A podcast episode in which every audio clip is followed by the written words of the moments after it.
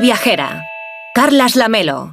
¿Qué tal? Muy buenos días, bienvenidos a Gente Viajera. Hoy les mando la postal sonora desde una de las ciudades santas de la cristiandad.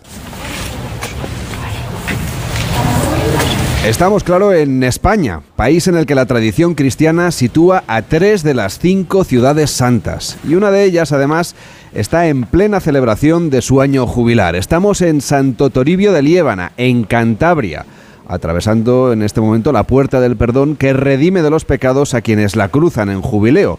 Como el resto de las puertas santas del mundo, requiere de un ritual que en este caso además es muy sencillo. Solo hay que franquear el arco de piedra habiendo rezado un Padre Nuestro, el credo y una oración por el Papa. Además hay que confesarse e ir a misa el mismo día, o bien cuando se peregrina el día que se llega aquí, o en los 15 días anteriores o posteriores. Cada uno puede organizarse como mejor le parezca. Una indulgencia explicada, ya lo ven, en muy pocos pasos. Lo que llama la atención de este lugar es que custodia un pedazo del patíbulo en el que murió crucificado Jesús de Nazaret. Y no es un pedazo cualquiera, es el más grande que hay en el mundo.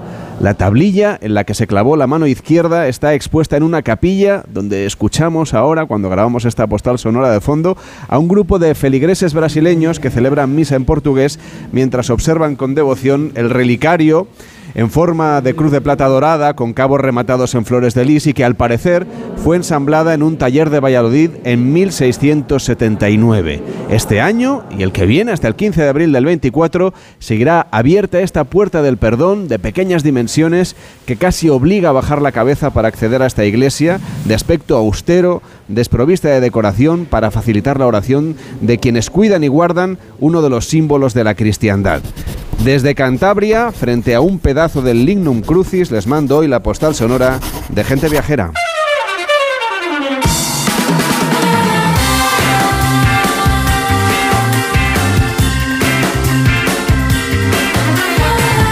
Gente Viajera, el programa de viajes de Onda Cero con Carlas Lamelo.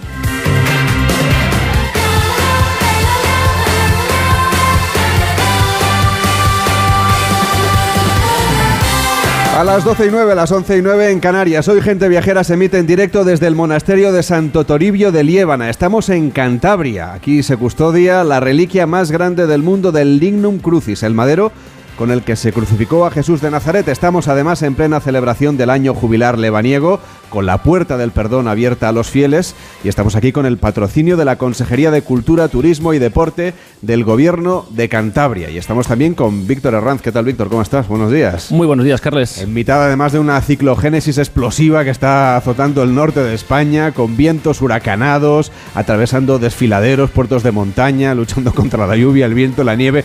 Bueno, puede parecer una exageración, tampoco ha sido para tanto llegar hasta aquí, ni mucho menos, pero mm, Víctor Herrán le ha puesto un poco de literatura para ponerle épica a esta peregrinación que hemos hecho en coche nosotros. Peor los peregrinos que han llegado esta mañana caminando, Víctor. Desde luego, quizá lo más difícil fue decidir cuál era el mejor camino a seguir, ya que para llegar a Liébana solo hay tres caminos, el del puerto de Piedras Luangas, que es por la zona de Puente Nansa, una zona que según la mitología cántabra está lleno de anjanas, que son brujas buenas, y ojancanos, algo parecido un trasgo o un duendepillo, pero no malo.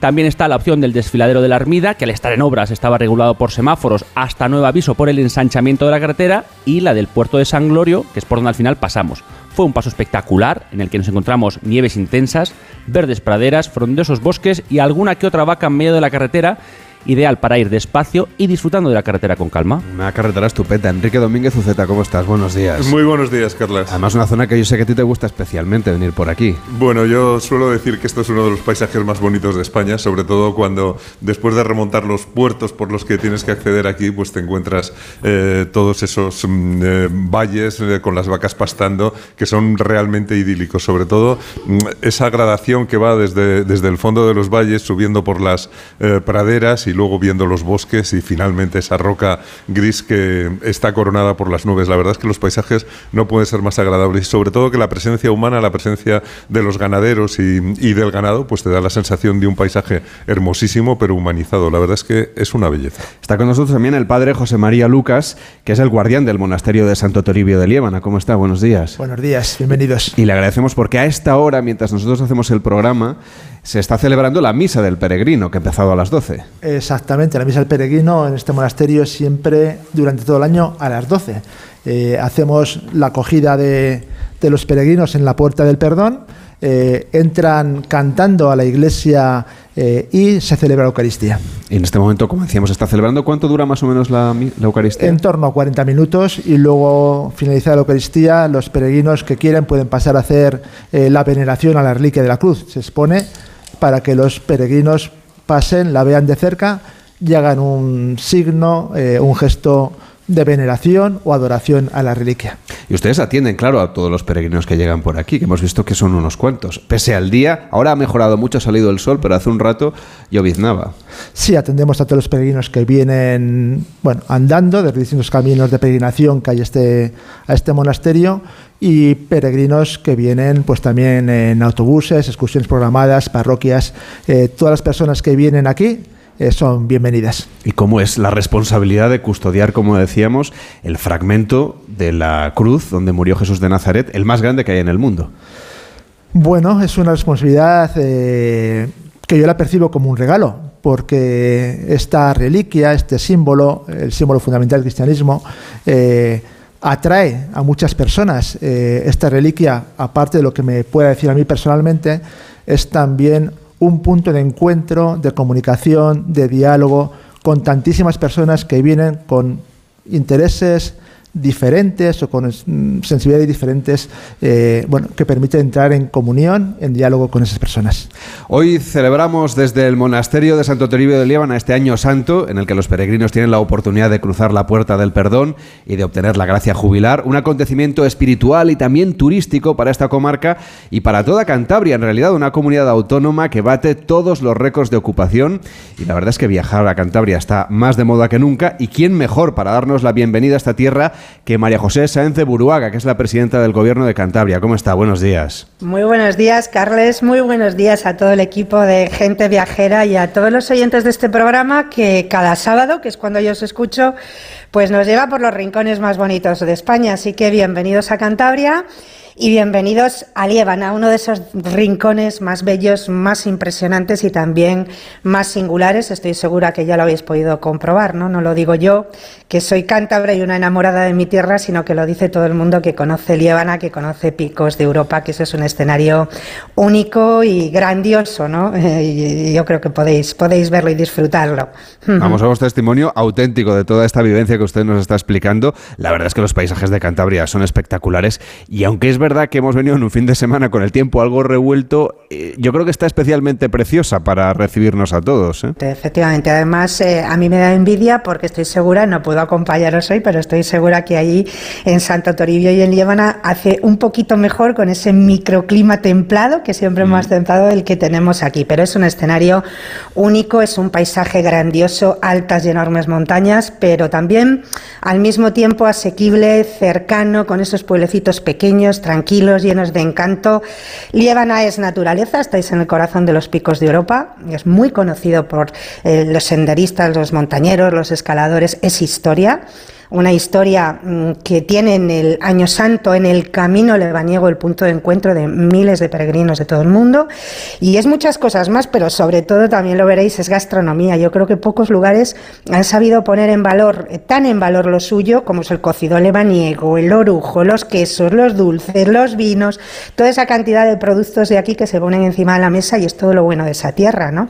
Es gente muy acogedora, es gente muy emprendedora y es una tierra que enamora y este año además tierra de júbilo, porque lo has dicho muy bien, Estamos viviendo eh, pues un año y un acontecimiento muy especial como es el año santo eh, lebaniego, ¿no? que empieza siendo una celebración eh, de origen medieval, ya tiene más de 500 años de historia, de antigüedad, de tradición cristiana, que convierte Líbano en un destino internacional de peregrinos, como sucede con el Camino de Santiago, pero que también es cierto, ha ido ganando peso, ha ido ganando terreno como un acontecimiento no solamente religioso, sino también cultural, turístico, social, económico, eh, y bueno, pues es muy importante para hacer resonar el nombre de Líbana y para hacer resonar el nombre de, de Cantabria en el panorama nacional e incluso e internacional, ¿no?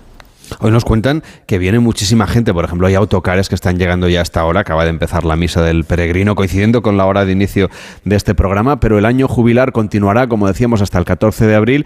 Y en realidad el camino lebaniego se puede hacer siempre, sea o no año jubilar, ¿verdad? Efectivamente, el camino lebaniego para algunos es eh, devoción, para otros es una tradición, para otros es cultura y historia. Yo creo que hay tantos caminos como peregrinos y como formas de, vivirlos, ¿no? La belleza del recorrido, la naturaleza, el mundo del arte, que pues, bueno, ahí hay un románico maravilloso, está Santa María de Leveña, ¿no? Eh, pero es muy importante porque, porque es verdad, estamos eh, en la ruta de llegada a uno de los cuatro lugares santos de la cristiandad. Solo en cuatro lugares del mundo se puede ganar el jubileo, que son Liébana, Roma, Jerusalén y Santiago de Compostela. Es un acontecimiento, como digo, excepcional, de mucho interés eh, público y, mm, eh, efectivamente nosotros estamos trabajando porque requerimos un cambio de enfoque y de planteamiento en este momento. ¿no? Mm, tenemos que abandonar la acción puntual, esa mirada a corto plazo, ese eh, promocionar el año jubilar hacia adentro para proyectar el año santo, el camino alebaniego de una forma mucho más permanente, con actuaciones de carácter estructural y darle proyección nacional e internacional. Es un activo cultural y un recurso eh, turístico de los más potentes que tenemos en Cantabria y por lo tanto eh, queremos eh, trabajar el camino también después de que se cierre la puerta del perdón. El camino sigue y que el próximo año santo que nos tocará, si yo no estoy equivocada, allá por el 2028, pues sea eh, un año para culminar trabajo, ese trabajo estructural que se va haciendo de manera continuada a lo largo de cuatro, cinco o seis años, que sea para poner la guinda del pastel y que no sea siempre el punto de arranque. Yo creo que hay un modelo a seguir de una labor hecha a lo largo de los años que podemos imitar perfectamente, que es la que ha hecho la Junta de Galicia con el eh, año Sacobeo, con el Camino de Santiago y que eh, nos obliga a trabajar, como digo, a largo plazo con acciones más estructurales, cuidar de los albergues, de la señalización, de las mejoras de servicios en ese camino eh, y, y ver que ese es un recurso con una enorme potencia y que hay que promocionarla adecuadamente también hacia el exterior. Por eso es muy importante lo que vais a hacer hoy, lo que hace gente viajera, que es poner el año jubilar Liébana y el camino mm, lebaniego en el mapa y en el panorama nacional y promocionarlo, como digo, adecuadamente y durante, mm, eh, bueno, eh, como hacemos con el resto de recursos, de manera continuada, ¿no? Eh, Hay una cosa importante en, cuanto a la promoción turística, que es evidente que todos los destinos quieren atraer a muchos viajeros, pero luego hay que gestionarlo en el día a día. En un territorio como Cantabria, eh, supongo que también es un dilema, ¿no?, qué hacer con el crecimiento turístico y cómo gestionarlo bien. Efectivamente, ¿no? Yo creo que mm, Cantabria está de moda, lo decías al principio, el que nos conoce se enamora y vuelve. Estamos pulverizando todos los registros y las cifras de visitantes baten los récords de los últimos años. La pandemia hizo que el turismo nacional volviera la mirada hacia el norte, no tanto hacia la ciudad de Santander, que ya es una potencia turística, o hacia las zonas de costa, como a la Cantabria rural y al interior. El cambio climático ha venido influyendo muchísimo. Nos hemos convertido en un refugio climático. Yo digo la Canarias, otros dicen la Málaga del norte, con temperaturas suaves, donde tú disfrutas del verano, pero se puede dormir, que es muy importante y esto es calidad de vida. Y lo demás lo pone Cantabria, ¿no? Es una región encantadora en el sentido literal del término, con gente acogedora, con atractivos de todo tipo. tienes Altamira, tienes nueve cuevas que son patrimonio de la humanidad, tienes un patrimonio natural impresionante, tú puedes estar haciendo senderismo en montañas de 2.000 metros y en menos de una hora bañarte en el mar Cantábrico, o sea, lo tenemos mm, eh, todo y la actividad turística para nosotros es muy, muy importante y tiene mucho peso en nuestra economía, en, nuestro empleo regional. Estamos repletos, estamos de moda, pero afortunadamente no estamos masificados. Pero sí tenemos ya que empezar a prepararnos, tenemos que anticiparnos, yo te diría que prevenir y tomar medidas para evitar que esa masificación o que un turismo descontrolado y poco sostenible pues castigue nuestro territorio, eh, nuestra tranquilidad, eh, nuestra hospitalidad, nuestros valores ambientales y nos haga perder calidad. Yo creo que hay que actuar para ordenar y regular las cosas con un equilibrio razonable que haya una oferta plural, que pueda venir eh, eh, todo el mundo que quiera y de todos los públicos, pero con unas reglas claras del juego en materia mm, fundamentalmente de eh, la regulación de las viviendas turísticas o de las autocaravanas que ya son tensiones que empezamos eh, a padecer, ¿no? Entonces eh, hay que trabajar en eso y en eso estamos eh, para mm, no matar la gallina de los huevos de oro, ¿no? Como decimos nosotros. Hoy charlando con la presidenta del Gobierno de Cantabria, con María José Sáenz de Buruaga, que no ha podido estar en directo con nosotros en Liébana porque está en Santander en otro acto muy importante que es la entrega de la medalla de oro de la ciudad a nada más y nada menos que la Cruz Roja, que un papel tan importante está desarrollando siempre y estos días lo vemos incluso en zonas tan importantes eh, desde el punto de vista de la actualidad como es eh, la zona de, de Gaza. Hasta la próxima. Que vaya muy bien y gracias por darnos esta bienvenida a Cantabria. Buenos días. Eh, muchas gracias a vosotros y que disfrutéis eh, muchísimo de Líbana y de, su gente y del ambiente que se vive. Y no os olvidéis que el próximo fin de semana, seguro que hablaréis de ello, tenemos una cita en el calendario importantísimo, festiva, en el mes de noviembre, que es la fiesta del Orujo, donde celebramos, pues eso, eh, lo nuestro y todas esas cosas tan maravillosas que, se hacen en esa tierra Eh, nuestro, nuestro orujo y es un ambiente extraordinario. Con Carmen Machi me parece que este año como personalidad de relieve y orujera mayor. Muchísimas pues gracias a vosotros. Enseguida lo contamos aquí en Gente Viajera. gracias.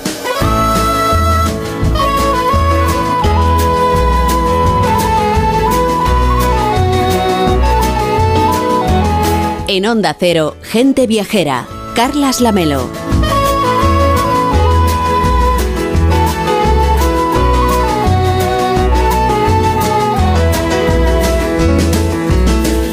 Altiva roca arañando el cielo, por tu vivo cierzo como blanco velo, por tu orujo bueno, por tu uva y vino, por el peregrino que hace camino.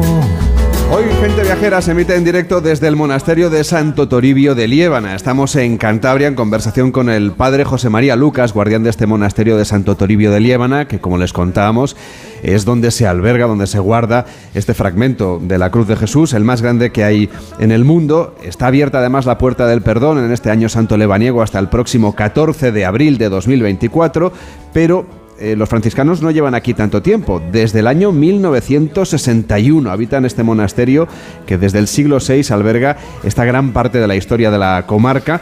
¿Podemos contarle a los oyentes, padre, cómo fue la llegada de Santo Toribio en su día y luego la llegada de, de su orden, de los franciscanos? Eh, Santo Toribio, eh, hay dos Toribios en esta historia. Mm. Primero eh, Toribio el monje, Toribio de, de Palencia, que es el que funda el monasterio, el primer monasterio llamado Monasterio San Martín de Turieno, lo funda aquí en el siglo VI, y hay un segundo Toribio, Toribio de Astorga, que es el que en el siglo V eh, trae la reliquia de la cruz de Jerusalén eh, a España por motivos de protegerla de las tensiones internas que se vivían en Jerusalén. Eh, en principio, los primeros monjes que habitan en este monasterio son lo que llamamos monjes hispánicos, que seguían la regla de San Fructuoso seguramente, o una que se habían dado ellos, y en el siglo XI vienen los benedictinos, que están aquí en este monasterio de, hasta la exclaustración, en 1835. Durante 126 años este monasterio estuvo eh, abandonado, estuvo, no, no, no, estaba habitado, solo había un sacerdote que se encargaba de, del culto, y una vez restaurado el monasterio, que comienza a restaurarse en 1835, 954, una vez restaurado, vinimos los franciscanos el 16 de abril de 1961, coincidiendo también con la apertura del año eh, lebaniego, del, bueno, del tiempo jubilar, porque el año lebaniego, el tiempo jubilar como un año es posterior, es de 1967. En aquel día, además, hizo un programa de radio, luego escucharemos un fragmento para retransmitir y contarle al resto de España, desde aquí, en un programa de Radio Cantabria en aquel momento, eh, para contarle a la gente viajera cómo ustedes tomaban posesión de este lugar y cómo empezaba, digamos, esta nueva etapa en el monasterio. Como sé que tiene muchas cosas que hacer, le agradezco que haya estado hoy con nosotros, que vaya a atender ahora a los peregrinos que están a punto de, de acabar la Eucaristía. Padre José María Lucas, guardián del monasterio de Santo Toribio de Líbana, gracias por acogernos en su casa y hasta la próxima. Buenos días. Gracias a vosotros. Y como decíamos, estamos aquí muy cerquita de Potes, en el monasterio de Santo Toribio, que es el destino final de quienes quieren venir hasta el corazón de Cantabria, al corazón de los picos de Europa, para conocer el templo y ganar la indulgencia plenaria que consiguen quienes hacen ese camino lebaniego, un camino que atraviesa Cantabria y del que vamos a hablar con Enrique, que yo sé, no sé si has hecho alguna vez el camino, pero si no es una asignatura que yo por lo menos tengo pendiente, así que a ver si un día la saldamos. Bueno, el camino la verdad es que es maravilloso, sí que lo he hecho, no lo he hecho caminando todo, pero eh, también se puede hacer por,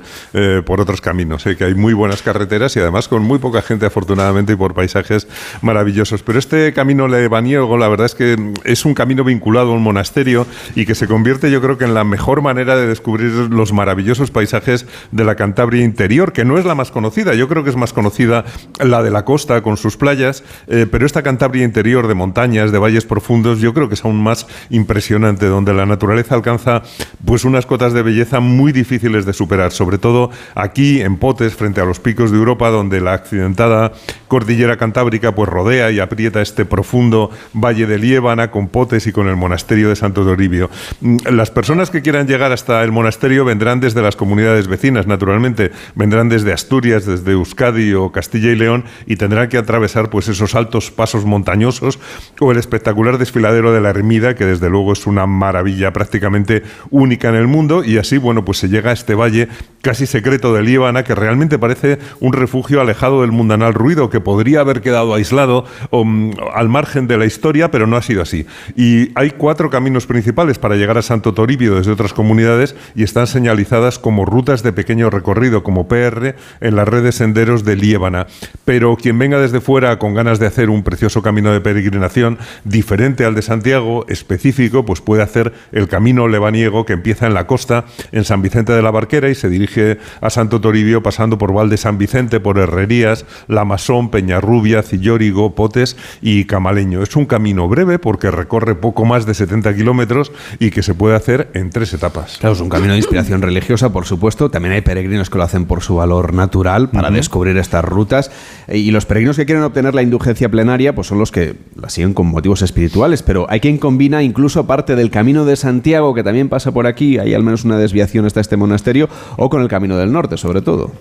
Bueno, pues sí, yo creo que es una, es una eh, idea que puede animar todavía más gente a hacerlo, sobre todo a quien está buscando estos caminos espirituales, porque el camino lebaniego parte del camino de Santiago del Norte, que va siguiendo la costa cantábrica y que pasa por Santander, que yo creo que es el lugar al que resultará más fácil llegar a quien quiera venir hasta Santo Toribio. De Santander a San Vicente de la Barquera, pues va por la costa, es camino del norte y pasa por ese preciosísimo pueblo de Santillana del Mar, que es el más bonito de España, por lo menos lo era para Jean-Paul Sartre, y cerca de las cuevas de Altamira y del Museo de Sitio con el facsímil de la cueva que sin duda alguna merece una visita. Pasa por Comillas, donde podemos ver el Capricho, es probablemente uno de los edificios más bonitos de Gaudí, y seguir luego a San Vicente de la Barquera, que es otro pueblo hermosísimo, quizá el más turístico de la zona, eh, sobre todo con ese largo puente de la Maza con sus 28 ojos o arcos eh, cruzando sobre la ría y el pueblo apretado allí en torno al castillo, la iglesia y el hermoso casco antiguo, con sus grandes playas que, por cierto, cambian de perfil en función de las mareas.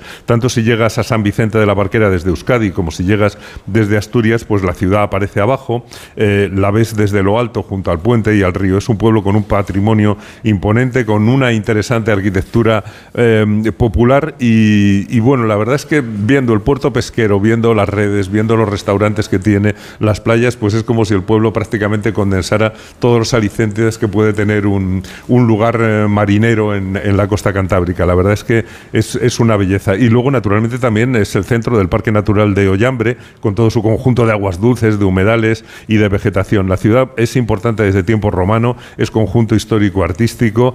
Además, desde San Vicente se ven los picos de Europa y el lugar está abrazado por dos rías, por las rías de Rubín y Pombo. Y, bueno, pues desde allí se ven esos picos de Europa a los que se dirige nuestra ruta. Claro, sí que es un punto estupendo de partida para empezar ese camino que nos trae directamente desde la costa justamente hasta aquí, que estamos rodeados de montañas. Bueno, pues sí, ese es el verdadero camino lebaniego que viene del camino de Santiago del Norte y que sirve para enlazar con el camino francés de Santiago si después de llegar aquí a Santo Toribio seguimos hacia el sur, hacia Castilla y León. O sea que puede ser una manera de cruzar y de unir los dos caminos y naturalmente de conseguir dos indulgencias plenarias. O sea que nos da un poco más de margen para, para obtener el perdón divino, según lo que pequemos. Que siempre va bien, Enrique, siempre va bien, efectivamente.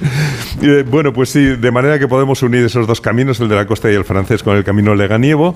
Y, y vamos a hacer primero este camino que se separa del camino del norte en Muñoz Rodero, a 12 kilómetros de San Vicente de la Barquera, y se va internando siguiendo el río Nansa hacia este monasterio en el que se guarda eh, ese trozo enorme de la cruz de Cristo, el Lignum Crucis, que ya atraía a los peregrinos medievales en busca de su influencia milagrosa. Los peregrinos, por cierto, eran conocidos como crucenos o peregrinos de la cruz, igual que los que iban a Roma, pues eran los romeros.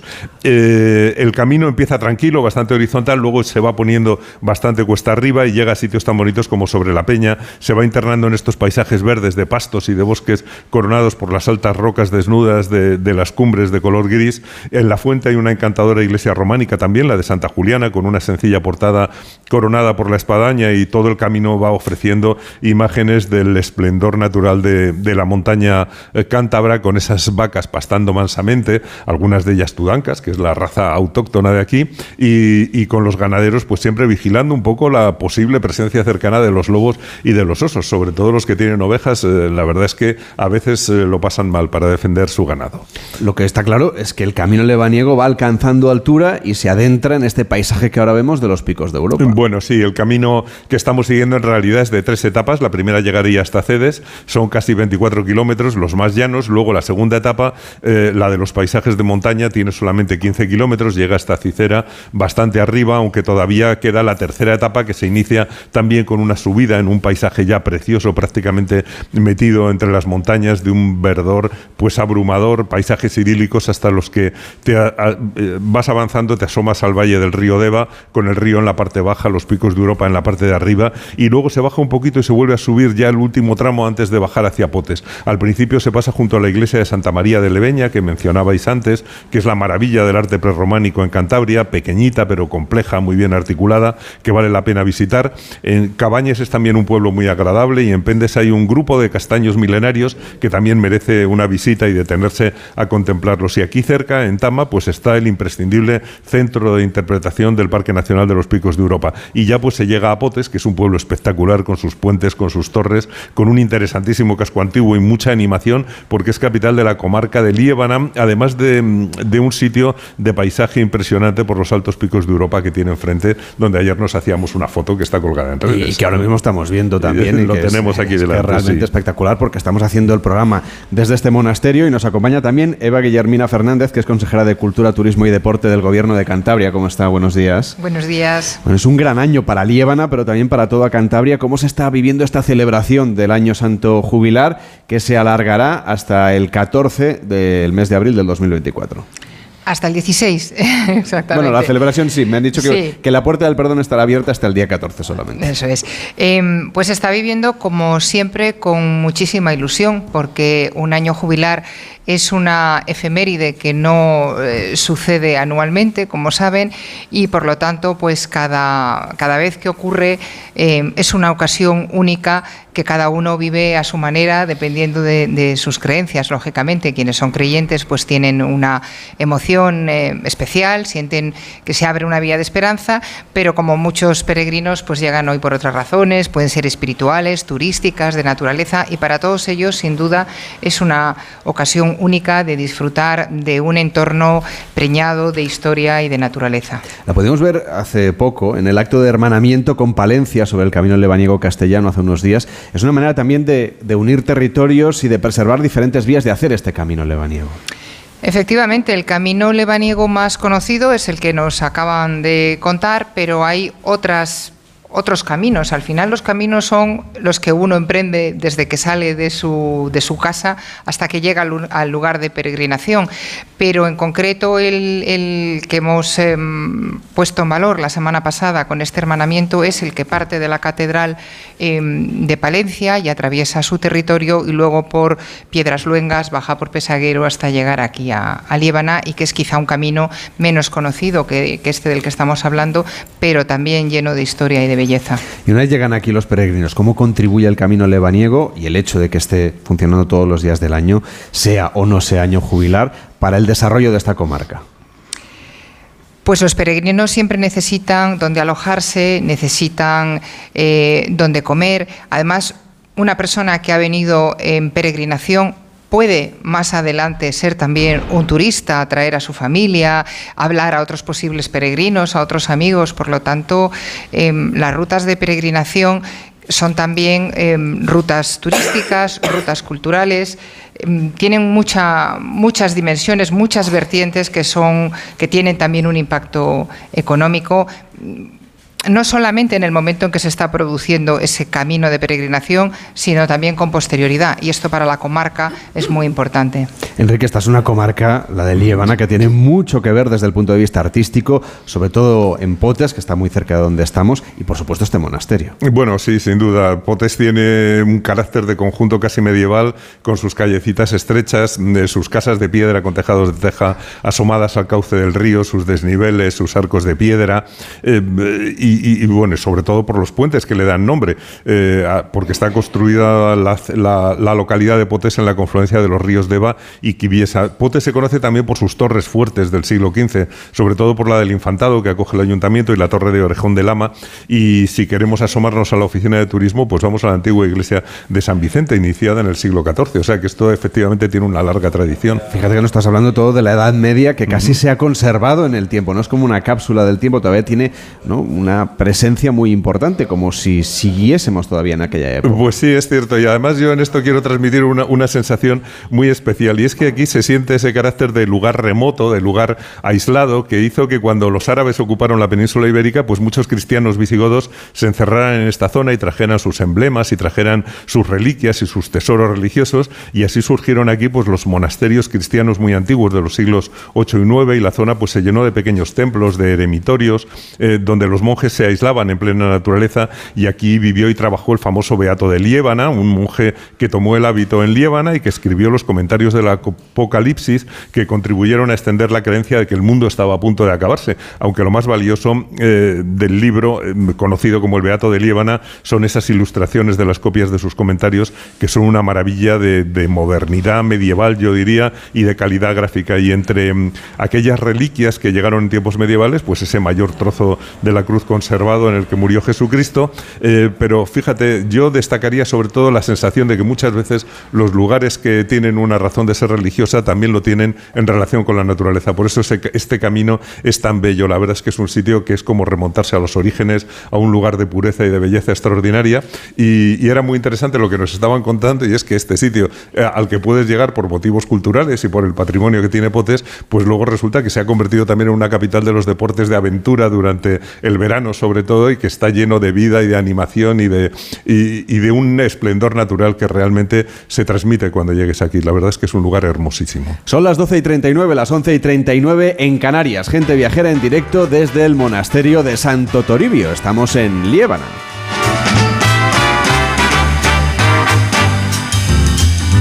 Este monasterio Enrique de Santo Toribio de Líbana, que es el destino final de este camino lebaniego que hoy estamos recorriendo a través de la radio aquí en Gente Viajera. Bueno, pues sí, el que transcurre íntegramente por Cantabria desde la costa, porque también se puede llegar desde el sur, como nos estaban diciendo hace un momento, por el llamado camino, eh, badiniense, eh, que es el que une los dos caminos de Santiago, del que hablábamos antes, pasando por Líbana, y que se podemos seguir desde aquí también en seis etapas hasta Mansilla de las Mulas, ya en el camino de Santiago francés. O sea que efectivamente yo creo que es una opción absolutamente recomendable en cualquier momento, sea año jubilar o no, la de unir los dos caminos, el francés tradicional y el del norte por la costa, que es una belleza, pero pasando por aquí, pues yo creo que ya es como el subun, es como la quinta estrella. Está con nosotros también Karen Mazarrasa, que es profesora de arte y patrimonio de la Escuela Universitaria de Altamira, que realizó su tesis doctoral sobre el patrimonio que hay aquí en Liébana. ¿Cómo está? Muy buenos días.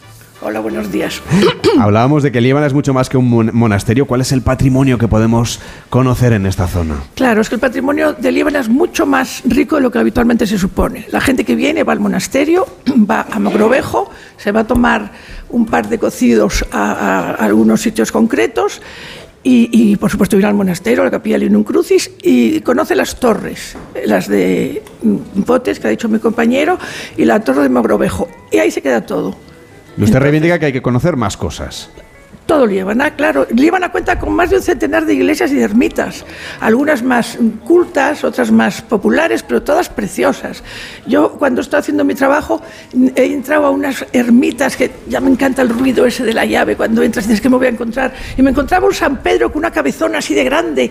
Entonces el, el arte popular mm, tiene tantísimo valor como el arte culto. O sea, es estupendo el relicario del, del Lignum Crucis, pero toda la imaginería popular que hay en Líbana. Yo me he encontrado hisopos de madera, me he encontrado eh, este, mm, confesionarios que es una tabla pintada con una rejita y que se llevaba por la iglesia. Me he encontrado todos muchísimos más instrumentos para decir la misa, no me acuerdo, hisopos y, cálices de madera me he encontrado. Entonces todo eso está por todos los pueblos de los valles y ahí no se va nunca. Y luego, claro, eh, patrimonio hay muchísimo. Hay la iglesia mozárabe Santa María de Liébana, en el románico está Piasca, que es una iglesia fantástica, pero hay muchos restos románicos, porque en la época románica hubo mucho, muchas iglesias románicas, que luego se destruyeron, que se, que se arruinaron, y en época gótica las, las remozan las remozan con arte gótico, pero te encuentras un ábside con unos canecillos preciosos, una iglesia gótica. Algunas las remozan, luego como es una zona donde no llegan muchas muchas eh, novedades artísticas, pues en época gótica se suelen hacer siempre iglesias mmm, como las antiguas, perdón, en, la edad moderna siguen haciendo iglesias con la planta de iglesia gótica, y entonces es un poco siempre retardatario, pero todo es precioso. Hay unos retablos populares, algunos ya ni de artista, de carpintero, con los mismos, eh, las mismas decoraciones en el retablo que tienen los aleros de, de, las casas, a lo mejor todos pintados con unos colores chirriantes, y que es verdad que eran así. Bueno, de eso sabe muchísimo nuestra compañera Lidia, que además está recuperando los retablos que estaban pintados detrás de los retablos. Cuando se termina una iglesia no tienen dinero, y menos en Líbana, que ha sido muy pobre, y entonces pintan un retablo hasta que tienen dinero para hacer uno. Eso es, eh, eso y, para ver todas estas iglesias que usted nos cuenta, ¿a quién hay que pedirle la llave? Porque claro, ah. no hay una ruta. No lo, Entonces, si Enrique, por ejemplo, y yo, además no de hacer el, el camino de Baniego, queremos ir a recorrerlas. No lo quería decir, pero lo voy a decir. Ah, bueno, pues claro, para eso está usted Con aquí. la iglesia hemos topado. ah, bueno. Fíjese usted que estamos en, en su casa. Entonces, usted lo que reivindica es, es, que, es, que, sea más fácil verlo. Es imposible. Eh, hay párrocos que dejan ver las iglesias, hay párrocos que no ven las iglesias, y yo, al hilo de esto, mm. voy a enlazar y ya me callo, yo no hablo más. Eh, hay enlazar, que, que, que yo llevo quiera. muchísimo tiempo diciendo, muchísimo tiempo diciendo que, que, había que enseñar liébana. Entonces yo tenía una idea que lo he dicho mil veces y que, y, y que, bueno, es la última vez de mi vida que lo voy a hacer porque me voy a poner pesadísima, es que en la época de, de jubileo las iglesias de todos los valles tienen que estar abiertas y tienen que dar cinco euritos al niño del pueblo que le enseño yo, o sea, a explicar su iglesia y entonces el niño tomará cariño a su iglesia, porque el día que se el día que desaparezcan estas mujeres maravillosas que tienen la llave de la iglesia, que lavan los pañitos, que ponen flores, que aunque no seas creyente, si quieres tener tu iglesia bien, pues el día que esta señora desaparezca, se acabó. Se acabó porque, porque los chavales no pueden entrar, porque cada vez la gente es menos religiosa, y entonces yo siempre estoy empeñada en que hay que recoger a los niños de los diferentes pueblos, enseñarles un rollito de su iglesia y que se diga, por los lunes está abierta la iglesia de tal valle, los martes están de tal... Es, es, es inútil, ¿eh? porque llevo 20 años diciendo esto. Bueno, pero usted no deje de decirlo. No Enrique, menudo privilegio sería hacer un recorrido por estas iglesias en compañía de Karen Mazarrasa. Bueno, sin duda alguna. Yo la verdad es que la envidio porque, claro, ya he tenido la suerte de pedir esa llave y de tener el tiempo para, para visitarlo. Y qué y, gente y, tan estupenda, las sí. señoras mayores que te abren, te dan la llave, ahí me han dado unos caldos buenísimos, me han dado unos cafés, pase, pase, hombre, que hace mucho frío. Eh, ha sido maravilloso. Mi, tra mi, mi, trabajo en Líbano ha sido maravilloso, menos un par de roces.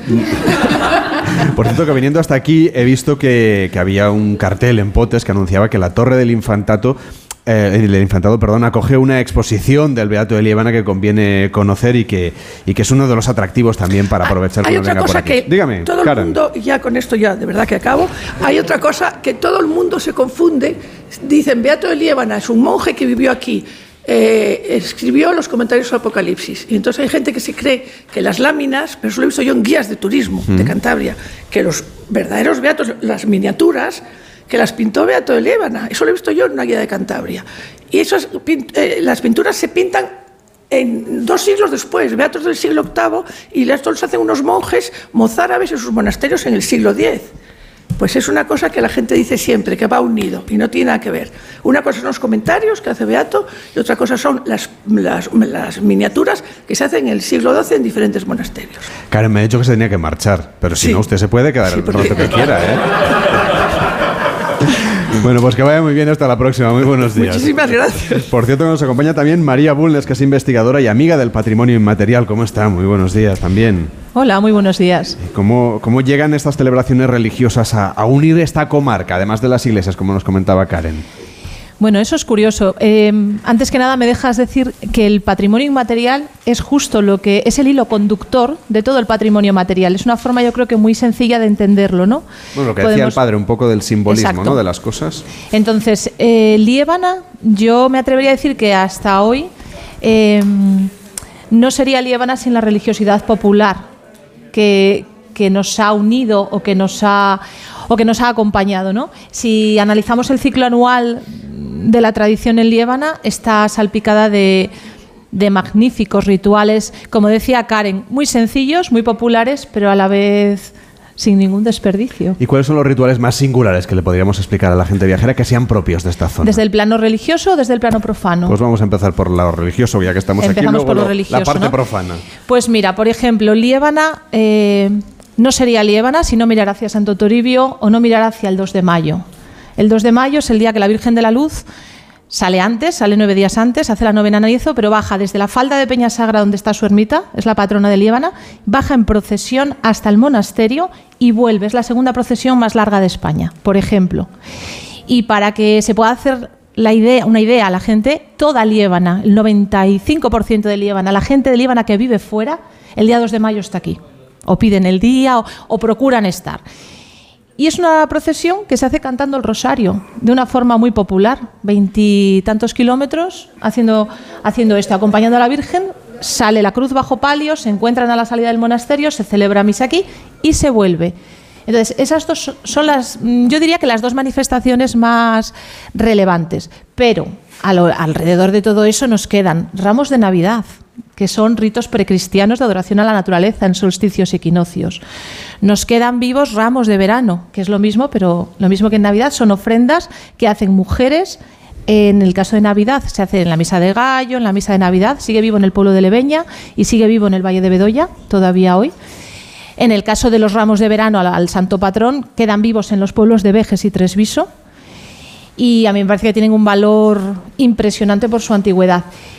Y dentro del plano religioso, bueno, podríamos entrar en los rituales populares de Semana Santa, los rosarios de la Buena Muerte que se siguen cantando en estas tierras. Es algo muy, a lo mejor no es algo para la masa turística, no es algo que vamos a poner en una guía de turismo, es algo para que el que realmente valore el patrimonio y quiera compartir estos pequeños eh, tesoros que nos quedan, los pequeños flecos que nos quedan de lo que fue una alfombra inmensa de riqueza cultural, pues puedan disfrutarlo. Eh, si nos pasamos a, La parte profana. a la parte profana, por no estar solamente con la religiosa, pues nos queda el canto popular, nos queda el baile popular, de lo que ha llegado hasta nuestros días, por suerte.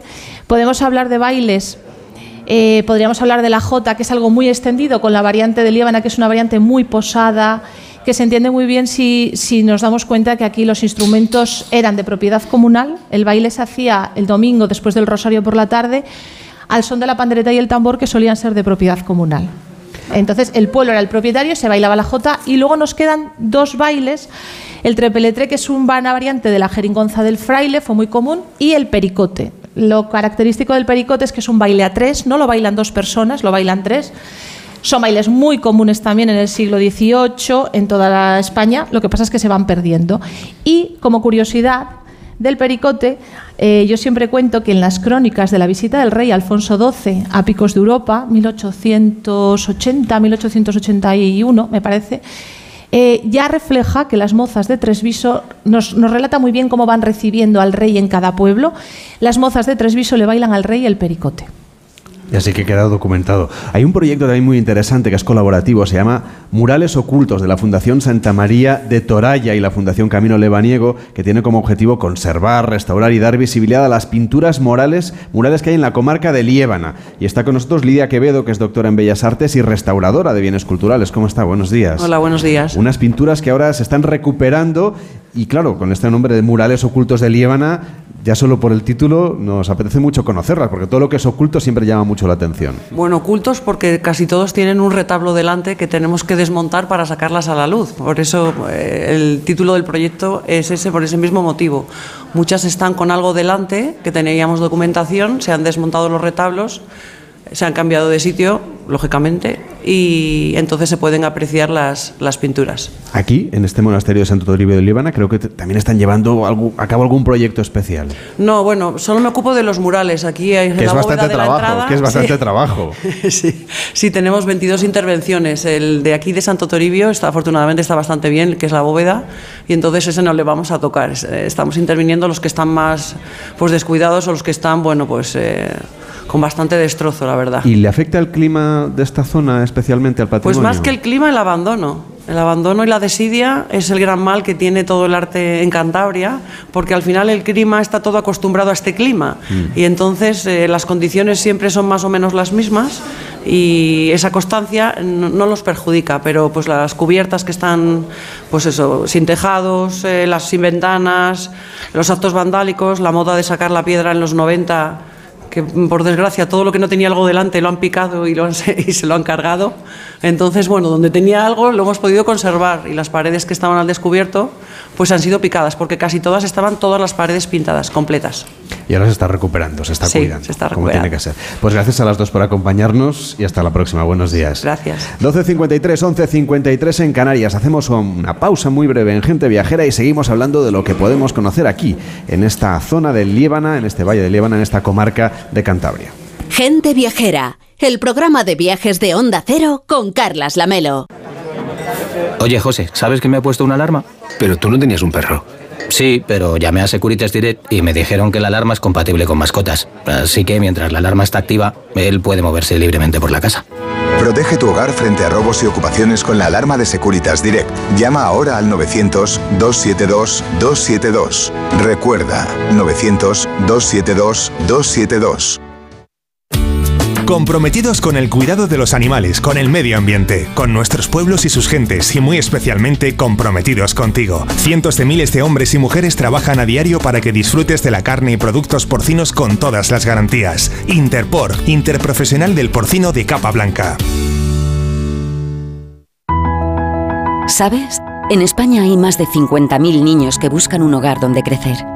Si quieres darles uno, Ahora puedes dar el primer paso comprando los muñecos de Mamás en Acción. Entra en anitayjuan.com y descubre el acogimiento familiar. Mamás en Acción.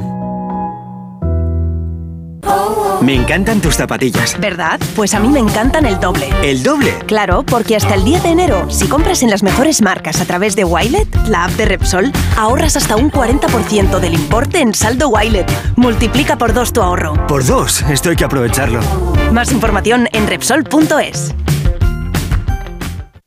Una aventura inolvidable. He sido minero por un día a 200 metros de profundidad. Museo Minero de Escucha en la provincia de Teruel. Una experiencia única en España y abierto todo el año. Infórmate en museomineroescucha.es. Si tienes más de 60 años, reserva ya tu viaje a la playa, costas o circuitos con Club de Vacaciones especialista para viajeros Silver. Garantiza tu plaza sin esperas con el programa Vacaciones Económicas. Además, tienes una selección de destinos nacionales e internacionales pensados para ti con transporte desde tu ciudad. Reserva ya con Club de Vacaciones en tu agencia de viajes. La carrera Ponle Freno cumple 15 años y vuelve a las calles de Madrid con una marea humana de solidaridad. El 19 de noviembre tienes un buen motivo para correr porque toda la recaudación irá destinada a víctimas de tráfico. Y si no puedes venir a Madrid, apúntate a la carrera virtual y corre con nosotros junto a la Fundación AXA y con el patrocinio de CGA Red de Talleres.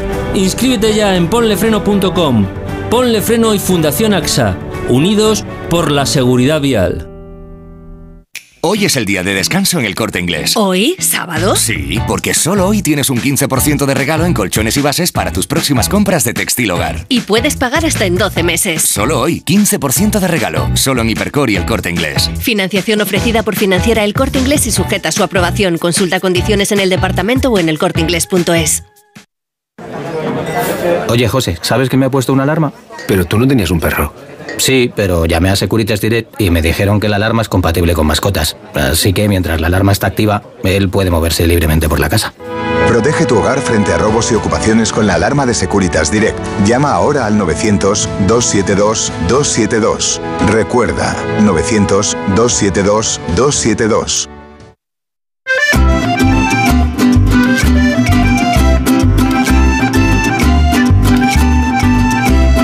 Gente Viajera, sábados y domingos a las 12 del mediodía, con Carlas Lamelo. Se emite en directo desde el monasterio de Santo Toribio de Liébana. Estamos en Cantabria. Aquí se custodia la reliquia más grande del mundo del Lignum Crucis, el madero con el que se crucificó a Jesús de Nazaret. Estamos además en plena celebración del año jubilar lebaniego con la puerta del perdón abierta a los fieles. Estamos aquí con el patrocinio de la Consejería de Cultura, Turismo y Deporte del Gobierno de Cantabria, que además es una comunidad que vive la celebración de este año santo en el que los peregrinos alcanzan la gracia jubilar al terminar este camino lebaniego, como decíamos. Y sobre todo lo que trata de hacer este nuevo gobierno es hablar de la cultura. Por eso su consejera de Cultura, Turismo y Deporte sigue acompañándonos en esta mesa, S.B. Guillermina Fernández, con la que quiero hablar de otras cosas que no sean solamente el camino lebaniego, otras manifestaciones culturales, otras eh, muestras de lo que es el patrimonio de esta región que seguramente también atrae a muchos viajeros, no solamente por la naturaleza, en la parte de la costa y en la parte del interior, sino también en búsqueda del patrimonio, que sé que es algo que usted quiere destacar especialmente. Efectivamente, eh, Cantabria es una región que reúne un riquísimo patrimonio arquitectónico, eh, artístico, cultural, inmaterial, como nos ha dicho antes eh, María Bulnes, y todo ello envuelto por una naturaleza espectacular. Por lo tanto, yo creo que es un destino que tiene muchas condiciones eh, bueno, para satisfacer casi a cualquier visitante. Incluso hay zonas quizá menos conocidas del interior de Cantabria que reúnen un gran patrimonio románico. Por ejemplo, no sé, la iglesia de San Cipriano en Campó, la iglesia de Santa Marina en Valderredible o también el municipio de Valdeolea. Es decir, hay lugares que seguramente no forman parte de un primer viaje a Cantabria y que ustedes, ustedes quieren que la gente viajera venga y los conozca. Sí, la mayor parte de la gente que viene a Cantabria, sobre todo si vienen por primera vez, pues eh, se concentran en la costa o aquellos lugares pues más, más conocidos, como pueden ser Santillana o Comillas. Pero efectivamente estos valles del sur de Cantabria, eh, Valderredible, Valdeolea, Campó, tienen un riquísimo patrimonio medieval, una concentración eh, de iglesias incluso prerrománicas, como es el caso de, de Valderredible, en un paisaje además ya de transición hacia la meseta, muy diferente a lo que nos podemos encontrar en el resto de, de, la región que verdaderamente merecen una visita y una visita pausada. Eva Guillermina Fernández, consejera de Cultura, Turismo y Deporte del Gobierno de Cantabria. Gracias por acogernos y por eh, que hoy nos haya acompañado eh, en este lugar, donde el día, por cierto, está espléndido. O sea que ahora vamos a poder pasear. La segunda hora la vamos a hacer toda desde el exterior de este monasterio. Gracias por estar con nosotros y hasta la próxima. Buenos Muchísimas días. gracias a vosotros. Llega Laura Gil para contarnos lo que sucede en el mundo y seguimos viajando aquí en Gente Viajera. Hasta ahora mismo.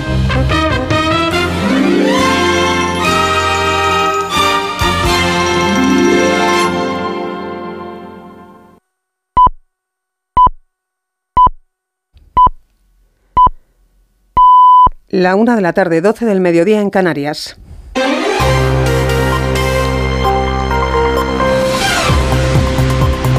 Noticias en Onda Cero. Buenas tardes. Los pactos de Pedro Sánchez para su investidura, negociados con Esquerra y Junts, planean sobre los actos políticos del día y marcan también la agenda en Castilla y León, donde acaba de celebrarse un consejo extraordinario del Gobierno del Popular Alfonso Fernández Mañueco, en el que se ha acordado recurrir ante el Tribunal Constitucional la condonación de la deuda de 15.000 millones de euros a Cataluña. Valladolid, Roberto Mayado. Acudir a la justicia para frenar la amnistía y la condonación de la deuda. Ese ha sido el anuncio realizado por el presidente del Ejecutivo castellano y leonés, Alfonso Fernández Mañueco, recursos de inconstitucionalidad para impugnar esas dos medidas. No nos vamos a quedar de brazos cruzados, ha dicho, ante el atentado de una amnistía que solo responde al interés de Pedro Sánchez. La amnistía es un ataque a nuestro Estado de Derecho y una aberración política. La amnistía es la sumisión de Sánchez ante los separatistas y exige la convocatoria inmediata del Consejo de Política Fiscal y Financiera para que no se consume esa estafa de una condonación de deuda que castiga, afirma, a las autonomías cumplidoras como Castilla y León. Sigue en marcha esta hora en Vitoria el Congreso del PP Vasco para elegir a su presidente regional, acto que está previsto clausure el presidente nacional del partido, Alberto Núñez Feijóo, en breves momentos. Desde la capital alavesa informa Susana Márquez. No va a haber sorpresa. Se da por hecha la designación del alavés Javier de Andrés como nuevo presidente del PP Vasco en este Congreso. Una cita en la que se ha volcado Génova con la presencia de Alberto Núñez Feijó y Cuca Gamarra. De Andrés abre una nueva época en la que el Partido Popular busca acentuar su seña autonomista para disputar en los próximos comicios vascos que se esperan para primavera el voto de centro-derecha moderado al PNV, aprovechando que los gelchales están alineados en el bloque de Pedro Sánchez. Así lo decía Javier de Andrés. Todos los partidos, todos los espectro político del País Vasco, excepto el Partido Popular, se han acogido y son ahora satélites de la órbita sanchista. Y eso no puede ser la realidad del País Vasco. Yo no me creo que los vascos realmente estén en esa posición política y social. Creo que es mucho más amplio nuestro espacio y que podemos llegar a ese público, a esa sociedad vasca que realmente desconfía de lo que está haciendo ese conjunto de partidos vascos que están en la órbita que Pedro Sánchez dirige en España. En unos minutos, Núñez Feijóo clausurará este Congreso. En Cataluña, Esquerra Republicana se ha pronunciado este sábado tras el respaldo mayoritario de sus bases al acuerdo para apoyar la investidura de Sánchez.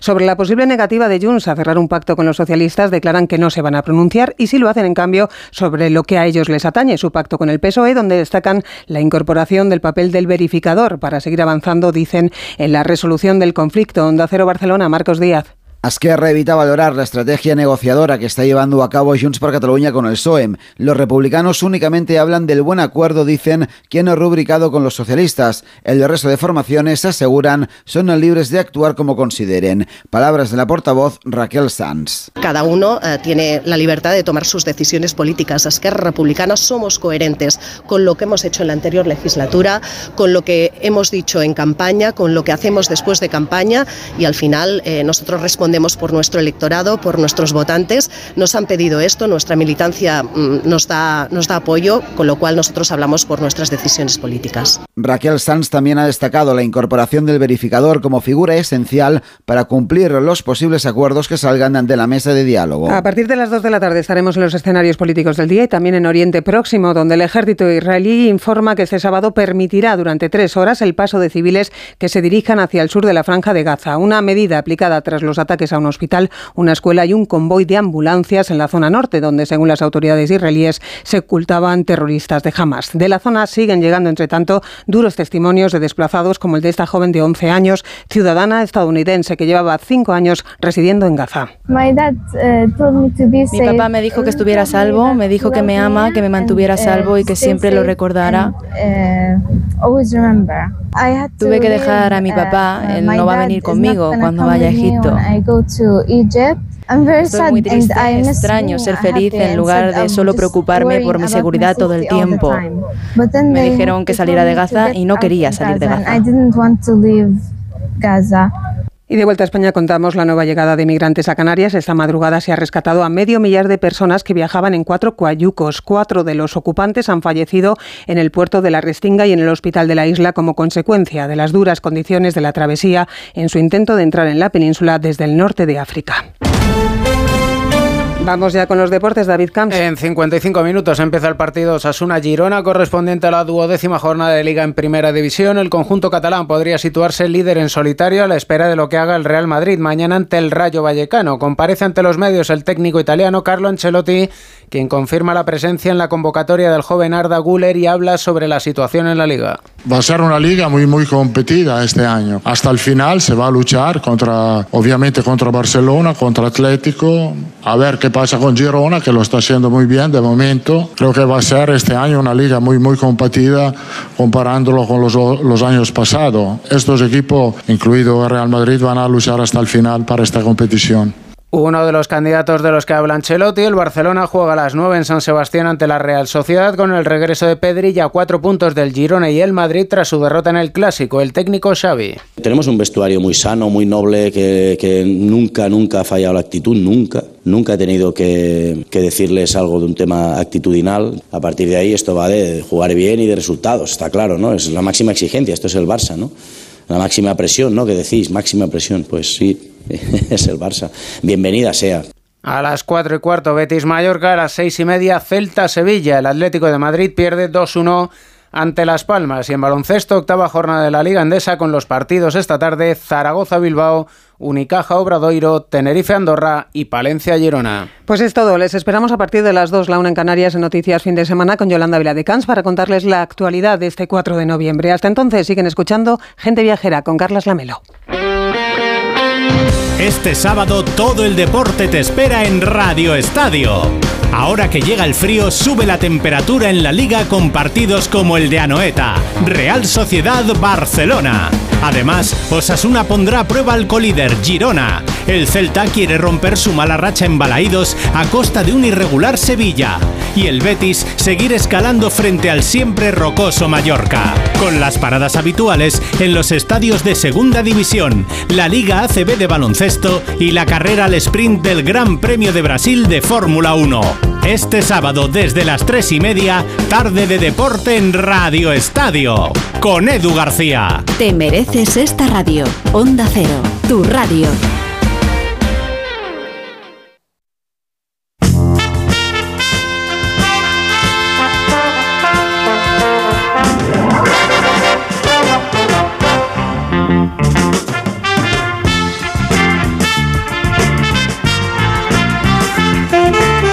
Lamelo, gente viajera.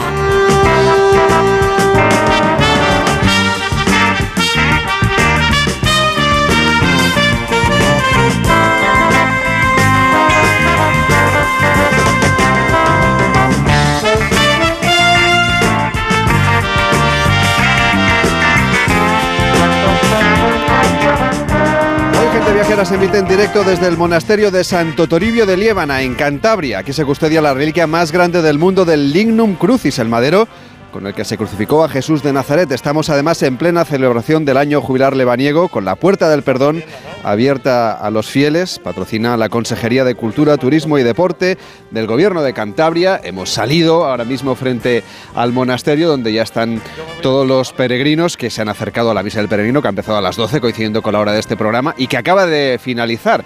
Y está conmigo Manuel Charlón, que es de Cantabria, claro. Es el cántabro del equipo. ¿Cómo estás, Manuel? Muy buenos días. Buenas, Carles. No podía faltar. Estoy en mi tierra, ¿no? Estoy encantado de que estéis aquí disfrutando, además de un día maravilloso que nos ha salido. Yo creo que el Toribio nos ha regalado este día azul, pese a todo lo que está cayendo en Santander.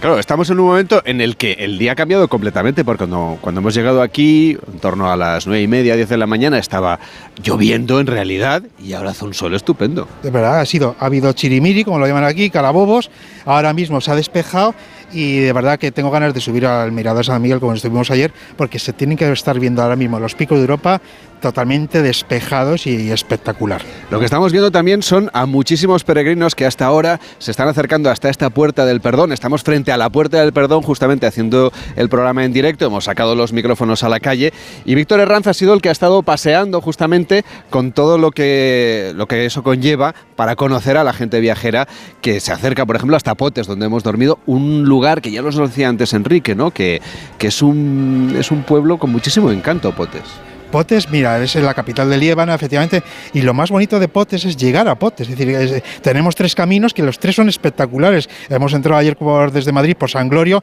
que la verdad es que es una pasada de, paisaje. Tenemos el desfilado de la Armida, que es el más visto y el más reconocido, y después tenemos Piedras Luengas, que la verdad es que son tres caminos que ya te incitan a lo que vamos a ver en el valle de Camaleño, que es Cama del Leño, en lo que vamos a ver es verdaderamente espectacular, Carles. Con los picos de Europa como telón de fondo. Aquí estamos haciendo gente viajera en directo. Potes se ubica en un bonito escenario en el que confluyen cuatro valles, un destino rodeado por altas montañas de gran valor paisajístico, favorecido por este microclima benévolo que nos trae, por ejemplo, esta zona de la geografía con ambos ríos que están ayudando a que el clima sea cada vez mejor. Y Víctor Herranz lo que ha hecho es traernos los sonidos de este entorno de naturaleza. Pues desde, desde Potes, en el Valle de Liébana, nos llegan estos sonidos donde el agua da vida a la materia prima necesaria para elaborar exquisitos productos y apetitosos platos.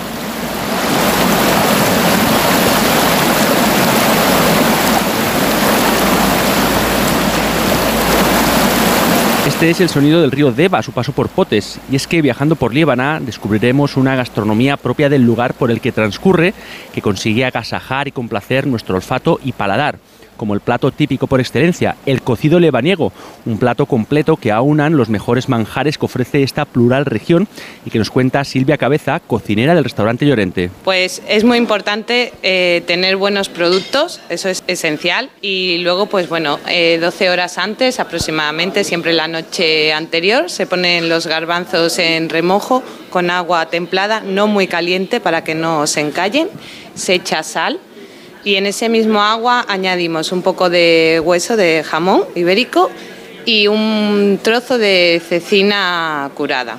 Es muy importante, el cocido auténtico lebaniego lleva un trozo de cecina.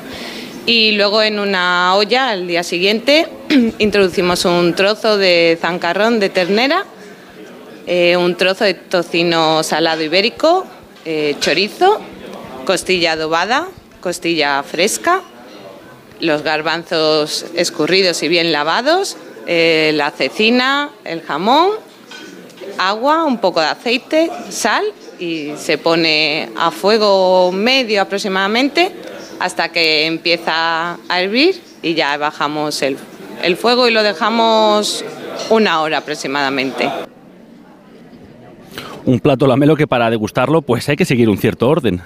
Nosotros sacamos eh, siempre primero la sopa y el fideo y luego mm, seguido sacamos emplatado un garbanzo, eh, repollo y la carne. Y lo ideal es mezclarlo todo. Lo mezclas todo y está, coge el sabor y el jugo todo a la vez. Hay gente que lo come por separado.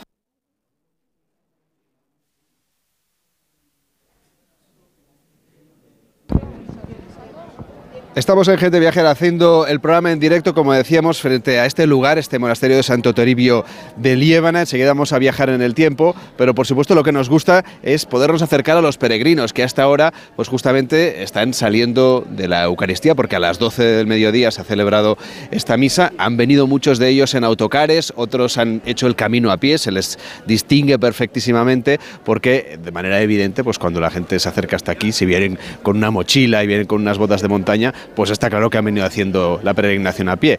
La mayoría, por otra parte, pues han decidido venir en su coche particular o en, organizados en, grupos que de alguna manera se acercan hasta aquí para cumplir con esta tradición en este año lebaniego que, Manuel, eh, para la gente de Cantabria es muy importante. La verdad es que sí. el Valle de, de, Liébana fue un gran desconocido en, los años 60 y se dio a conocer gracias eh, a, lo que se llamaba antes el veraneo, porque antes no había turistas, era, eran veraneos y los veraneantes son los que dieron a conocer un poco y la ciudad de Santander, el Valle de Liébana. La verdad es que se entraban por el desfilado de la Armida y los, todos los peregrinos ahora mismo que vengan de donde vengan, la verdad es que se encuentran con un valle espectacular, con, con, una gastronomía que haya dicho Víctor, eh, que, que, salta de los ojos y la verdad es que merece la pena mucho, mucho el Valle de Liébana. Está con nosotros José Francisco, que es uno de estos eh, peregrinos que se ha acercado hasta aquí, que viene usted desde Avilés. ¿Cómo está? Buenos días. Hola, buenos días. Eh, bien, muy bien, encantados de estar aquí en, este paraje. ¿Qué es lo que les ha movido a organizar este viaje hasta este lugar? Bueno, pues eh, como parroquia, que somos de una parroquia de Avilés, la parroquia de Santo Tomás de Sabugo,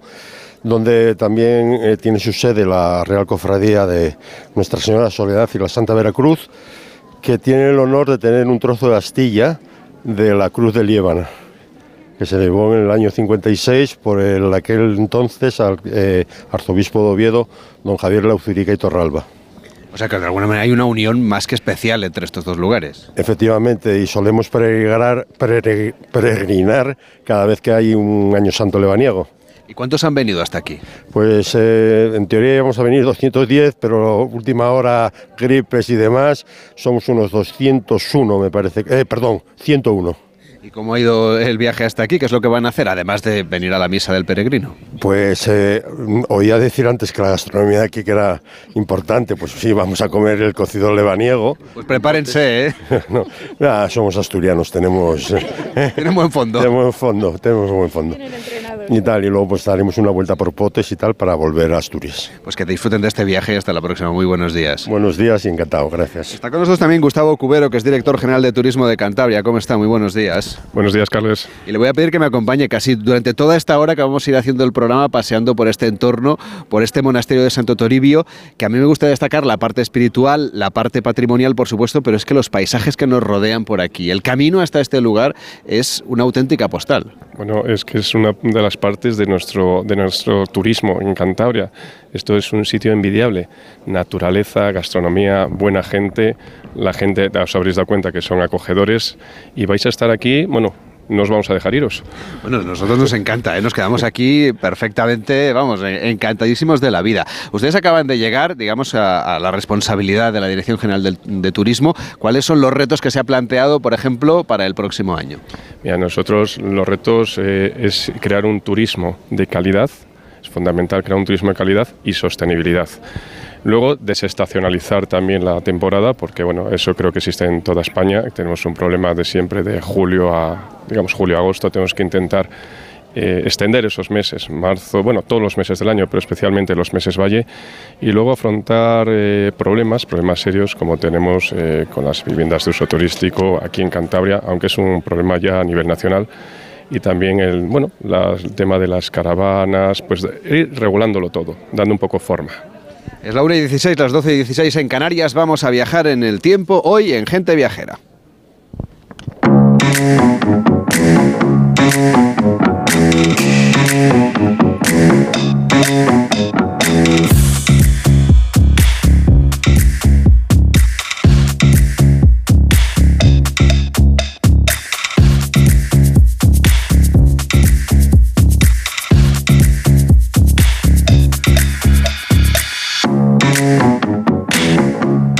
Onda Cero, Gente Viajera, Carlas Lamelo.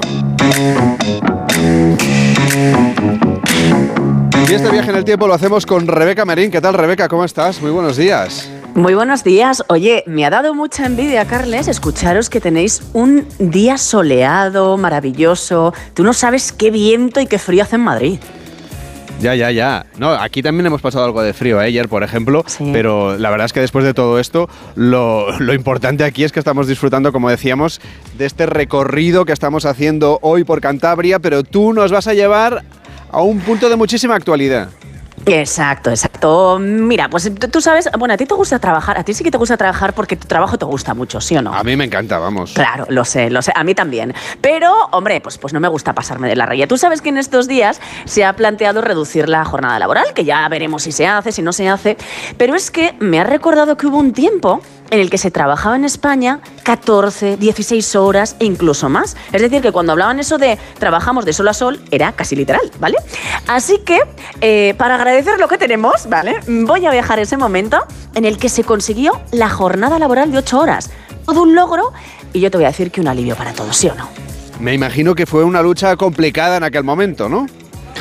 Uh, sí, sí, fue muy complicada, ¿eh? Y, claro, pues voy a ponerme dos puntitos en el GPS, ¿vale? A ver, a ver, qué te parece. Mira, primero voy a aterrizar en la Barcelona de 1919, en la canadiense, que era una industria más donde los trabajadores pues vivían tiempos complicados y donde se inició todo. Y luego, por supuesto, y como te imaginarás, voy a estar al pie del cañón con todos ellos en esa jornada de huelga histórica. A ver, hubo disturbios, pero bueno, al final los trabajadores triunfaron. Así que, ¿te parece, Carles, que le dé al botón de mi Rebelorian y regreso al pasado? Pues vamos allá.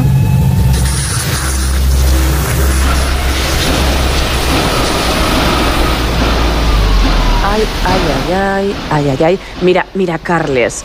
Eh, bueno, eh, supongo que estás escuchando, ¿no? Yo no me lo imaginaba ya tranquilo, pero, pero creo que se va a ir poniendo peor. Acabo de aterrizar en la España de principios de siglo. Es 1919 y en estos tiempos, bueno, primero, eh, estoy en la canadiense, ¿vale? En estos tiempos la agricultura ya sabes que sigue siendo muy importante en España, pero la industrialización pues se va introduciendo poco a poco. Por eso estoy en esta industria. Y esto de la canadiense dirás, oye, ¿qué es?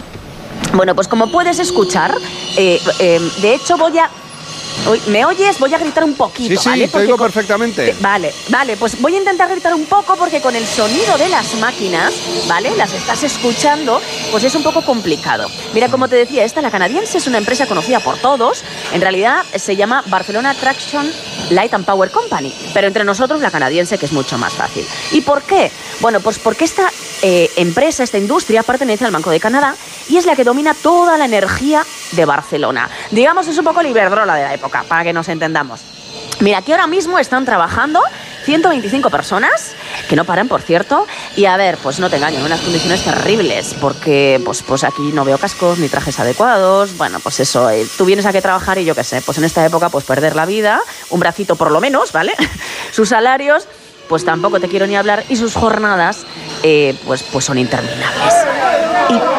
Y, uy, uy, espera, espera, Carles, que estoy viendo aquí que, bueno, que están un poquito alterados, ¿eh? O sea, a ver, eh, mira, ya las máquinas, sí, sí, sí, están, yo pensaba que eran almuerzo, pero no. Mira, es un corrillo de hombres, porque mujeres te imaginarás que soy la única, y, sí, están realmente muy cabreados, porque resulta que les acaban de comunicar a ocho de ellos que les bajan el sueldo, así por la cara, ¿eh? Tú imagínate un día también el jefe, oye, que te bajo el sueldo. Y, y claro, lo que, lo que no saben los de la empresa es que estos hombres me están diciendo que pertenecen al sindicato CNT, que es el que lo peta ahora mismo. En esta época es el más mayoritario. Date cuenta, claro, que, que en estos tiempos hay como un caldo de cultivo importante, se están empezando a forjar el movimiento obrero, los sindicatos, eh, toda esta cosa, ¿no? Y claro, a ver, pues, pues no tenemos la suerte que hoy día, porque, porque hoy los jefes, oye, te puede tocar más o menos bueno, pero claro, entonces los patrones, si te quejas, en la, época que estoy yo, pues mira, o te echan directamente, o a veces, ¿eh? si les cabreas mucho, te envían un pistolero contratado y chao pescado, ¿sabes? Eh, aquí en esta época se cargaron algunos líderes sindicales. No te... Uy, uy, uy, espera, espera. Espera, voy a enterarme, voy a intentar enterarme qué pasa aquí. No tiene muy buena pinta, Rebeca, el lugar en el que estás, ¿eh? Me imagino que te vas a meter en la huelga, ¿verdad? Eh, bueno, eh, eh, estoy muy cerca. Es que ahora mismo, en la, mira, están saliendo de la fábrica, ¿sabes por qué? Porque acaban bueno, claro, están muy cabreados porque se han bajado el sueldo y dicen que mañana los 125 trabajadores de esta fábrica van a romper sus herramientas y se declaran en huelga. Vamos, que se va a liar, Carles, que se va a liar. Y tú vas a estar ahí para contarlo, claro, en este viaje en el tiempo. No tengo ninguna duda, ¿eh? pero ten cuidado porque los disturbios, por lo que yo sé, no tienen muy buena pinta. Eh, eh, eh, pues no, pues mira, pues sí, efectivamente ya me metió la huelga. pues esto es lo que esto es lo que hay, no te engaño. Esto está feo, feo, ¿vale? Esta huelga, estás escuchando, bueno, pues sirenas, bueno, es que aquí hay policía, ejército, mira, va a durar 44 días nada menos. Hoy es el primero de estos días, ¿eh? Ahora mismo el centro de Barcelona es una batalla campal, te lo digo, ¿eh? Hay, bueno, pues mira, no paran de pasar las sirenas, hay un montón de trabajadores en las calles eh, date cuenta que lo que ha empezado en la canadiense, a estas se suman otras empresas. La de energía eléctrica de Cataluña, la del agua, la del gas, la de la luz. Mira, van a ser más de 100.000 trabajadores. Uy, espera, me voy a ir por esta calle. Madre mía, madre mía, estoy viendo un grupo de policías. Mira, eh, 100.000 trabajadores los que han dejado totalmente paralizado el sector de la industria eléctrica en la zona. Claro, eh, imagínate la que hay liada. No hay suministro de luz aquí en Barcelona. No funcionan los tranvías para empezar, ¿sabes? O sea, eh, mira, esto se ha declarado, es tan heavy que se ha declarado estado de guerra. Y está el ejército aquí. Han mandado al ejército en las calles, como lo oyes. Mira, eh, estoy viendo un, grupo de trabajadores que portan carteles, ¿vale? voy a ver si me echo aquí este lado. Voy a dejar pasar al coche, es que al final me atropella. Sí, sí, sí. ha pasado ya, ¿no? Es que si no, ni siquiera se me oye. Mira, en los carteles dicen, queremos un domingo. Claro, no tienen ni domingos. Salario justo, no hambre. No somos máquinas. Y mira, ya hay un joven aquí que lleva uno que, es muy fuerte. Dice, mi padre es esclavo del trabajo. Es que imagínate lo que era trabajar hasta 16 horas todos los días, ¿eh? eh em, uy, uy, Carles, uy, Carles, espera, espera, espera, espera, me voy a ir por aquí. Uh, están deteniendo un grupo. Uh, se están enfrentando, mira, unos soldados en una esquina, la policía en el otro. Y es que están volcando un tranvía en... Bueno, lo acaban de hacer. Acaban de volcar un tranvía en medio de las calles de Barcelona. Mira, se está poniendo muy feo, ¿eh? A ver si puedo apartarme un poco, pero... Sí, pero tú ven con cuidado que el tranvía y Barcelona y los barceloneses no tienen una muy buena relación no, no, no, a lo largo de su historia, ¿eh? Siempre que pasa algo, Estoy convencida. El que cobraba. Eso te lo sabes tú muy bien, te lo sabes muy bien. Exactamente. Pues, pues mira, como te decía, estos disturbios de esta huelga van a durar unos cuantos días más, 44, nada más y nada menos. Y el conde de Romanones, que es el presidente de esta época, va a firmar, bueno, pues después de esos 44 días por fin, el decreto de las 8 horas de trabajo, un 3 de abril de 1919. Y alucina, Carles, porque parece que España siempre vamos a la cola de todo y que somos como los, no, los últimos. Pues en esto nos convertiremos en el primer país europeo que impone esta jornada, es decir, que fuimos pioneros en Europa. En fin, que, también, como supondrás, para conseguir esto, pues muchos trabajadores sufrieron mucho, incluso pues, pues se asesinó a varias personas, pero al final el gobierno pues, pues va a tener que dejar en libertad a todos los detenidos, pagar la mitad de los días de huelga eh, uy, espera, me aparto otra vez. Madre mía, la policía. Y por cierto, Carles, Romanones firma esto y se marchará del gobierno. No le queda otra, claro. Es un momento histórico que nos ha contado, como siempre, Rebeca Marín. Vaya lucha, qué momento más importante que has estado viviendo. Tu cuidado, vuelve sana y salva. Y hoy en día, si ustedes quieren hacer turismo industrial, pues pueden todavía visitar el recinto de la canadiense. Hay tres chimeneas de ladrillo que todavía se mantienen en la zona del Popla Sec, en la avenida del Paralelo de Barcelona. Sobreviven a 100 años de historia, una, un recinto que por cierto lo van a transformar completamente en algo así como muy moderno. Pero eso ya nos lo contarás porque es cosa del futuro, no del pasado.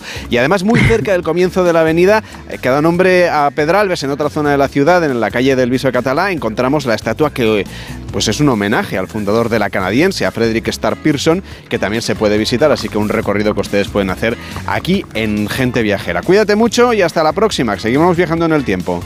Un beso.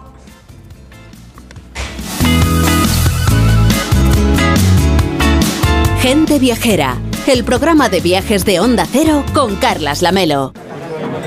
Oye, José, ¿sabes que me ha puesto una alarma? Pero tú no tenías un perro. Sí, pero llamé a Securitas Direct y me dijeron que la alarma es compatible con mascotas. Así que mientras la alarma está activa, él puede moverse libremente por la casa. Protege tu hogar frente a robos y ocupaciones con la alarma de Securitas Direct. Llama ahora al 900-272-272. Recuerda, 900-272-272. La carrera Ponle Freno cumple 15 años y vuelve a las calles de Madrid con una marea humana de solidaridad. El 19 de noviembre tienes un buen motivo para correr porque toda la recaudación irá destinada a víctimas de tráfico. Y si no puedes venir a Madrid, apúntate a la carrera virtual y corre con nosotros junto a la Fundación AXA y con el patrocinio de CGA Red de Talleres. Inscríbete ya en ponlefreno.com. Ponle Freno y Fundación AXA, unidos por la seguridad vial. Gracia es médico y a su tío le duele la cabeza por una reseña falsa sobre él en Internet. No te preocupes, habla con AMA, porque con el seguro de responsabilidad civil profesional te ayudan a gestionar y proteger tu vida digital profesional. AMA, seguros para profesionales sanitarios y sus familiares. Infórmate en amaseguros.com o en el 911 75 40 37 venimos a hablar con Bárbara Rey. Lo siento, se ha tenido que ir. está? ¿Cuántas veces te he dicho que no me llames así? Cristo y Rey. Estreno el miércoles a las 11 menos cuarto de la noche en Antena 3. La tele abierta. Serie completa, ya disponible solo en A3 Player. Si tienes más de 60 años, reserva ya tu viaje a la playa, costas o circuitos con Club de Vacaciones especialista para viajeros Silver. Garantiza tu plaza sin esperas con el programa Vacaciones Económicas. Además, tienes una selección de destinos nacionales e internacionales pensados para ti con transporte desde tu ciudad. Reserva ya con Club de Vacaciones en tu agencia de viajes. La salud es indispensable en nuestras vidas. Una buena salud bucal se refleja en la salud general. Por eso el primer paso es la prevención con Vitis. Protege y cuida la salud de tus encías con la gama específicamente diseñada y formulada de cepillos, pastas y colutorios con CPC de Vitis Encías. De venta en farmacias y para farmacias. Vitis, más que una boca, es salud.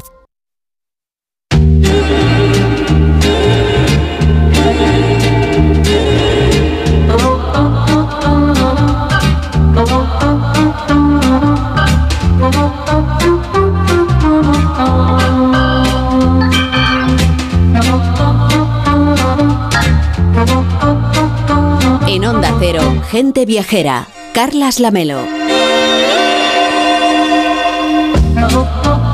Hoy estamos haciendo gente viajera en directo desde el monasterio de Santo Toribio de Liébana. Estamos en Cantabria y dicen que un lugar se empieza a amar cuando se le empieza a conocer y por extensión que cuanto más se le conoce, más se aprecia. Eso les pasa a los tres protagonistas de la historia que nos va a contar hoy Manuel Charlón. Liébana es un lugar que cuando se ve por primera vez te impacta sobre todo por los paisajes y hay que reconocer que llegar a él por el desfiladero de Hermida ya nos ponen antecedentes que lo que veremos va a merecer la pena. Hoy Manuel estamos en tu tierra, en Cantabria, pero es una región, esta de Liébana, que durante mucho tiempo fue también una desconocida por los propios cántabros. Pero nos quieres contar la historia de tres viajeros que se enamoraron de este valle. ¿Quiénes son?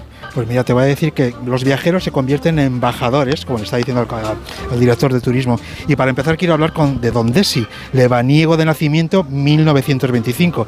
Es decir, tuvo, eh, es el que tuvo el, eh, conocer la comida eh, con Alfonso, pude conocer con la comida con Alfonso Gutiérrez en aquella época, alcalde de Potes, con Marga Pereda, que trabajaba con Luis del Olmo, y la verdad, al lío.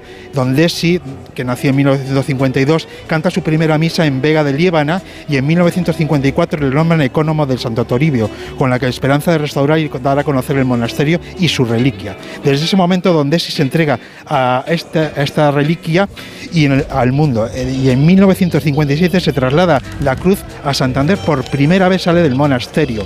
Y en 1958 toman la gran decisión de examinar científicamente la reliquia y darla, dar fe de que realmente estamos hablando del Neon Crucis. En julio de 1958 recibe un informe y las conclusiones son favorables. Rectifica que efectivamente es de origen de Jerusalén y donde si el 9 de agosto de 2007 en un, muere en agosto de 2007 y en un funeral de parroquia de San Vicente Potes se entrega, la verdad es que todo Líbano está en su entierro. Hoy se sigue queriendo mucho la región y es más, hay una calle que es la calle de Dondesi. Es una calle muy importante también, sin duda, una vida entregada la reliquia de Don Desiderio, con este apoyo, eh, con este apodo, perdón, de Desi, que tiene esta calle en Potes, pero ahora hay que dar a conocer la reliquia al mundo en ese momento. Y es cuando entra en escena una parte que a mí me gusta mucho, ya que fue la radio la que fue protagonista también de ese momento trascendental. Lo, lo, adelantábamos antes, ¿eh? Don Densi conoce entonces Alfonso Pereda, un locutor de Radio Cantabria, que por esa estrecha amistad se compromete a hacer un programa de radio como el que estamos haciendo nosotros ahora mismo, aquí en directo, desde Santo Toribio, porque claro, imagínense ustedes en los años 60, para invitar a los santanderinos a visitar la reliquia. Escuchamos parte de aquel programa. Ayer, domingo, día 16 de abril de 1961, una reducida comunidad de religiosos franciscanos, dos padres y un hermano, recibían el alto honor de ser, de ahora en adelante, los celosos guardianes del mayor trozo que se conserva de la cruz de Cristo. Desde primeras horas de la mañana, riadas de lebaniegos procedentes de toda la región se dirigían por todos los caminos hacia el maravilloso lugar donde está enclavado el monasterio. De Santander y Asturias iban llegando caravanas de peregrinos que querían ser testigos de este histórico acto que tanta trascendencia ha de tener para la vida de la región lebaniega. Hay que decir que este es el fragmento, uno de los fragmentos de ese programa que se hizo en directo desde aquí y que en aquel momento fue todo un acontecimiento. Totalmente, Carlos. Si hoy es difícil llegar a Líbana, imagínate en los años 60 como, como estamos hablando, es decir, llegar aquí, Alfonso Pereda venía con todo su familia, hizo una real amistad con Don Desi, que tal fue esa amistad que le, invitó a, que viviese en, el Valle de Líbana y fue un poco el, que, el que en aquel momento eh, dio a conocer a Santander, porque en aquella época no había viajeros, Carles, había veraneantes. ¿eh?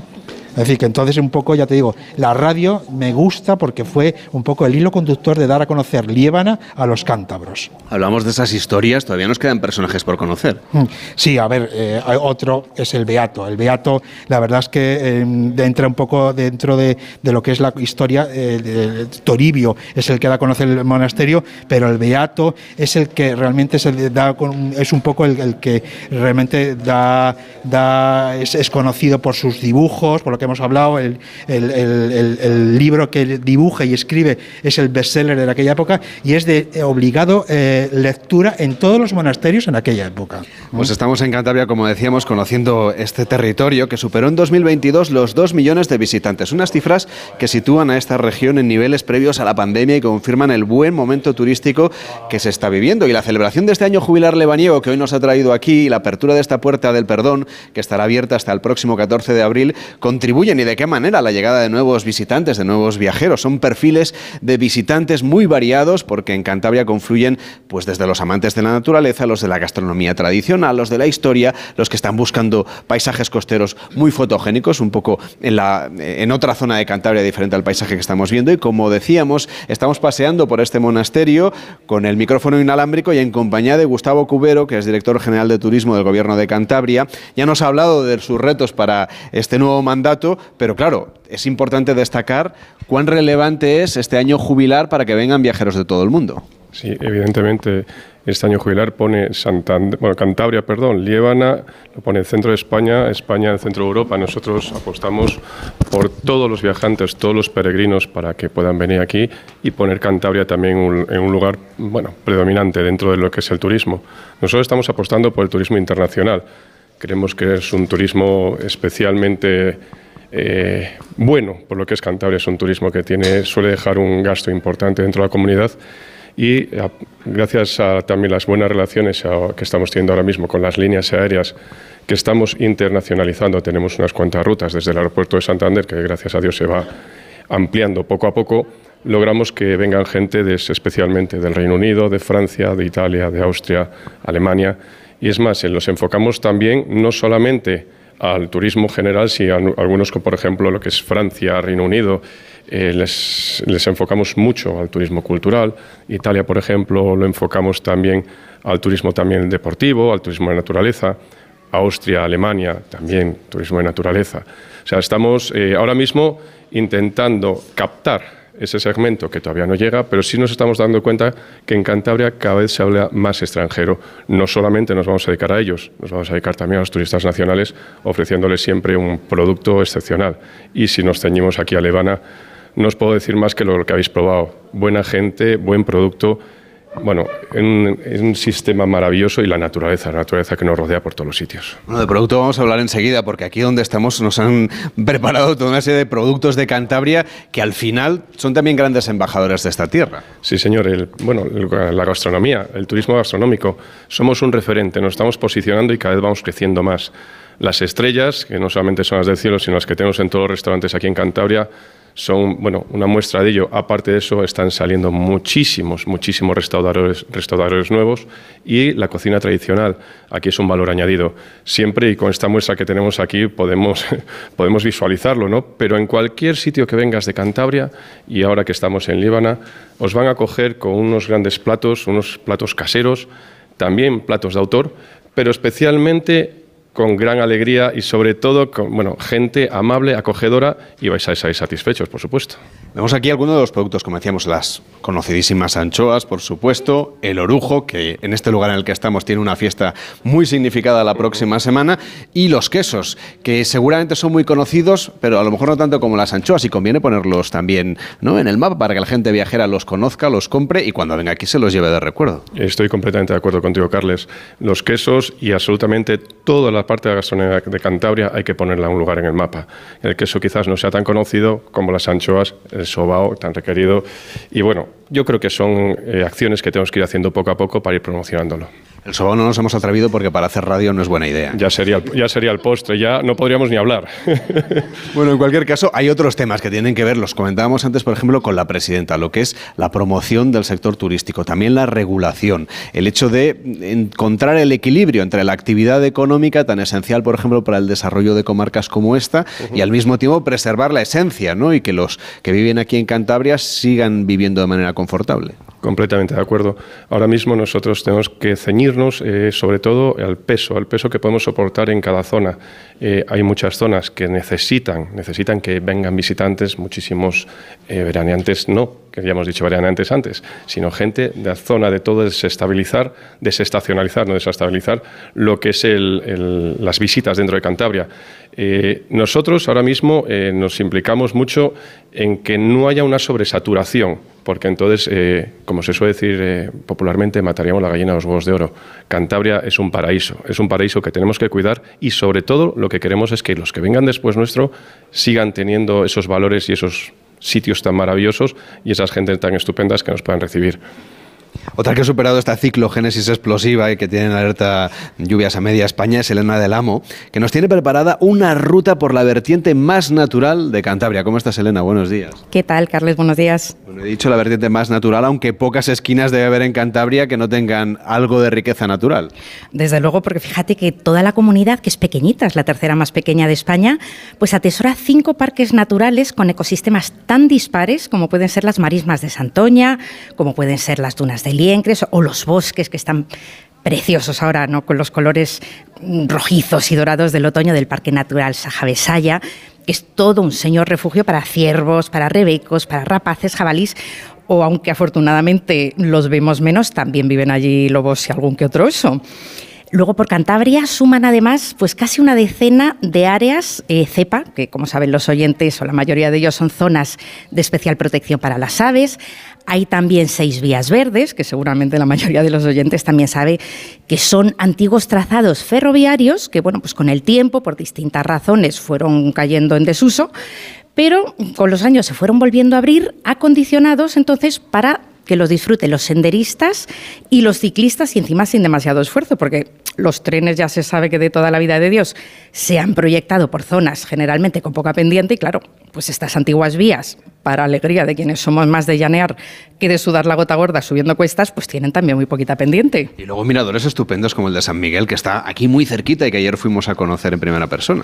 Sí, bueno, este mirador, fíjate, me contaban que em, durante siglos se ha sacado siempre la cruz desde el monasterio de Santo Toribio, donde estamos, hasta esta ermita de San Miguel, pues durante las pestes, durante las plagas, y también lo han sacado durante el COVID hace mm, muy poquito. Bueno, pues justo allí, cuando estábamos caminando desde Santo Toribio hasta esta ermita preciosa de San Miguel, el tiempo este de perros que nos habían amenazado y que no ha sido para tanto nos dio un respiro se despejó un poquito el cielo y pudimos ver, bueno, pues desde el mirador eh, nos permitieron ver ese zafarrancho tremendo de picachos, eh, no cubiertos por completo aún de nieve, pero sí con los primeros blancos ya asomando de los picos de Europa, que es el Parque Nacional, no Parque Natural, como mencionaba antes, sino Parque Nacional, en este caso que Cantabria comparte como buenos hermanos, pues con Asturias y con León. Y que además es uno de los puntos naturales, yo creo, de los enclaves de naturaleza más privilegiados de nuestro país. Lástima que ayer, por el tiempo, no tuvimos la ocasión de subirnos al teleférico de Fuente D, que está en pleno corazón de esos picos de Europa. Exactamente. Había mm, el tiempo no fue tan de perros como esperábamos, pero no lo suficiente. Había mucha previsión de viento, entonces por seguridad, pues lo cierran, como siempre ocurre en estos casos. Pero bueno, de todas formas, si el día anda nublado como ayer, pues aunque el teleférico esté funcionando, es un poco una lástima subir hasta los 1.800 y pico metros de cota, donde te dejan las cabinas del teleférico, allí en el mirador del cable. Y bueno, pues una vez allí no poder disfrutar de esas vistas porque está todo cubierto. A mí me, me ocurrió así la primera vez que fui. Uno va a los sitios cuando va, tampoco puede elegir el tiempo así como así. Y me ocurrió. Me planté allí y sabes que delante tienes una panorámica de infarto, porque la has visto en montones de fotos, pero no la ves por las nubes y bueno, pues da un poco de coraje. Lo suyo, claro, es subir un día despejado a disfrutar del espectáculo y para los que estén un poco más en forma y no quieran quedarse solo con las vistas, emprender desde el mirador pues alguna de las muchas rutas posibles que pueden hacerse por los picos de Europa. Estamos en conversación también con Gustavo Cubero, que es director general de Turismo de Cantabria, que imagino que también la Navidad es una época muy importante. Ahora tenemos un mega puente en diciembre para que la gente viajera se acerque por aquí, que están preparando en el destino Cantabria para dar a conocer esa Navidad, que también, pues como nos contaban antes, aquí por ejemplo en Líbana tiene algunas tradiciones culturales y sociales muy, muy bien arraigadas. Bueno, lo que es el destino Cantabria, ahora mismo estamos más centrados en ir cumpliendo poco a poco cada hito, pero bueno, si quieres que te comente una cosa particular, en Cantur, que es una empresa pública de lo que es el gobierno de Cantabria, estamos preparando la temporada de esquí pues con muchísimo ahínco estamos eh, pendientes precisamente de este tiempo. Ya has visto, subiendo llovía y ahora mismo con sol. Hemos visto ya la primera nieve. La primera nieve de este año, el equipo de este programa la ha visto aquí, en Cantabria. Olé, como tiene que ser. Y después, en breve, si os animáis, arriba a Campo, la estación de esquí de Alto Campo estará preparada, si Dios quiere, ya para la primera nevada, para bueno, aceptar absolutamente a todos los clientes que nos vengan y que disfruten de unas instalaciones magníficas. Hacemos una pausa en Gente Viajera y a la vuelta, como se acerca la hora de comer, de eso les vamos a hablar, de la gastronomía y de los productos tradicionales que hay en esta tierra, en Cantabria. Gente Viajera, el programa de viajes de Onda Cero con Carlas Lamelo. Oye, José, ¿sabes que me ha puesto una alarma? Pero tú no tenías un perro. Sí, pero llamé a Securitas Direct y me dijeron que la alarma es compatible con mascotas. Así que mientras la alarma está activa, él puede moverse libremente por la casa. Protege tu hogar frente a robos y ocupaciones con la alarma de Securitas Direct. Llama ahora al 900-272-272. Recuerda, 900-272-272. Los soportales y balconadas de la Plaza de Segovia de Navalcarnero, el majestuoso castillo de Manzanares el Real rodeado de enclaves naturales increíbles como la Pedriza, el castillo de la Coracera de San Martín de Valdeiglesias, sus playas en el pantano. Imposible contarte en tan poco tiempo todo lo que puedes descubrir en las villas de Madrid. El mejor estilo de vida del mundo. Comunidad de Madrid. Onda Cero. Convocadas las subvenciones del Instituto Regional de Seguridad y Salud en el Trabajo para reducir la siniestralidad laboral, la Comunidad de Madrid destinará 1.500.000 euros para empresas y autónomos de la región, con el fin de mejorar las condiciones de seguridad y salud en el trabajo y reducir la siniestralidad laboral. Las subvenciones tienen el objetivo de que las líneas de ayuda cubran todas las especialidades preventivas. El IRSST favorecerá aquellas actuaciones e inversiones que estén dirigidas a minimizar los riesgos para la seguridad y salud de las personas trabajadoras. La tramitación se realizará solo por medios electrónicos y para ello es necesario disponer de firma electrónica a través de uno de los sistemas reconocidos por la Comunidad de Madrid. El plazo para solicitar las subvenciones finaliza el 15 de noviembre. Consultas relacionadas con este trámite en el 900 713 123 o en el correo electrónico irsst.subvenciones@madrid.org. Comunidad de Madrid. Dicen que el agua de Madrid es la mejor agua del mundo, pero ¿sabes lo que hay detrás de cada gota? Un gran equipo de personas que trabaja para ayudar a quienes más lo necesitan, estudiando la situación de cada hogar y aplicando bonificaciones en tu factura. Porque no solo te ofrecemos la mejor agua, sino también el mejor servicio. Canal de Isabel II, cuidamos el agua. ¿Quieres trabajar? En la Feria de Empleo para Personas con Discapacidad de la Comunidad de Madrid buscamos tu talento. Encontrarás empresas con ofertas de trabajo, entrevistas rápidas y charlas de empleo. Regístrate en www.empleoydiscapacidad.com y ven el 15 y 16 de noviembre a IFEMA. Cofinanciado por el Ministerio de Trabajo y Economía Social, Comunidad de Madrid.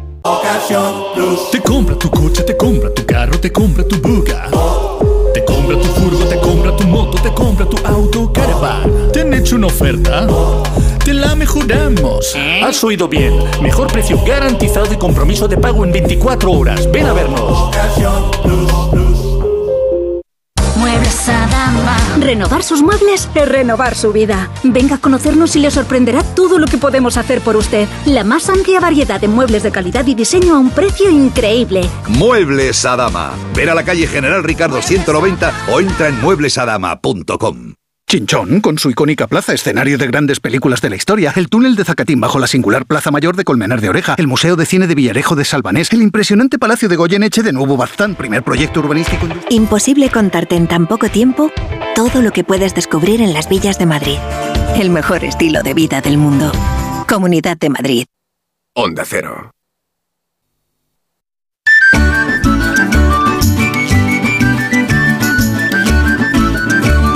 Gente Viajera, el programa de viajes de Onda Cero con Carlas Lamelo.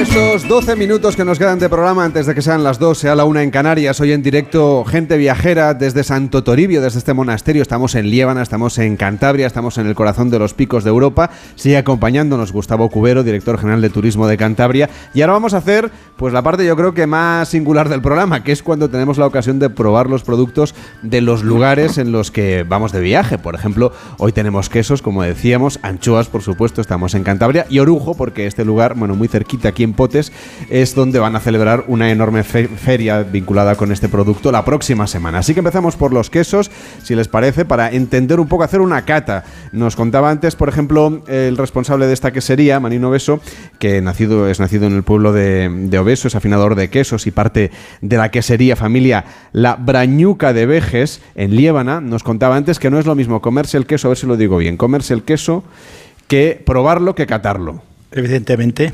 A ver, ¿cuál es la diferencia? Tú cuando vas a probar un queso, lo único que sacas es coges y comes un queso y te gustó sí o no. Y ya está. Y ya está. Eso es lo que hacemos cuando vamos a una quesería, ¿no? Cuando vamos a una, una tienda quesería- especializada y, oiga, quiero queso, ve, y te dan un trocito para probar. Eso es, pruebas y, ah, pues sí me gusta o sí no. Y luego está lo de la cata y está lo de Ya. comerse el queso. El comer el queso ya le comes con pan, entonces ya le matas el sabor al queso porque lo, lo afinas con el pan. Entonces hay que comerlo sin pan, es su recomendación. Bueno, la cata se hace sin pan. Vale. Es la cata. Ya la cata te presentas delante del queso y lo que determinas es, lo primero es que eh, su forma, lo segundo es el color y después es la textura. Y una vez que ya tienes eso eh, en la mente, pues le metes en boca y no le masticas. Yo, eh, los, los- no, no- no se llegan a masticar porque el sabor se va yendo a las papilas gustativas atrás.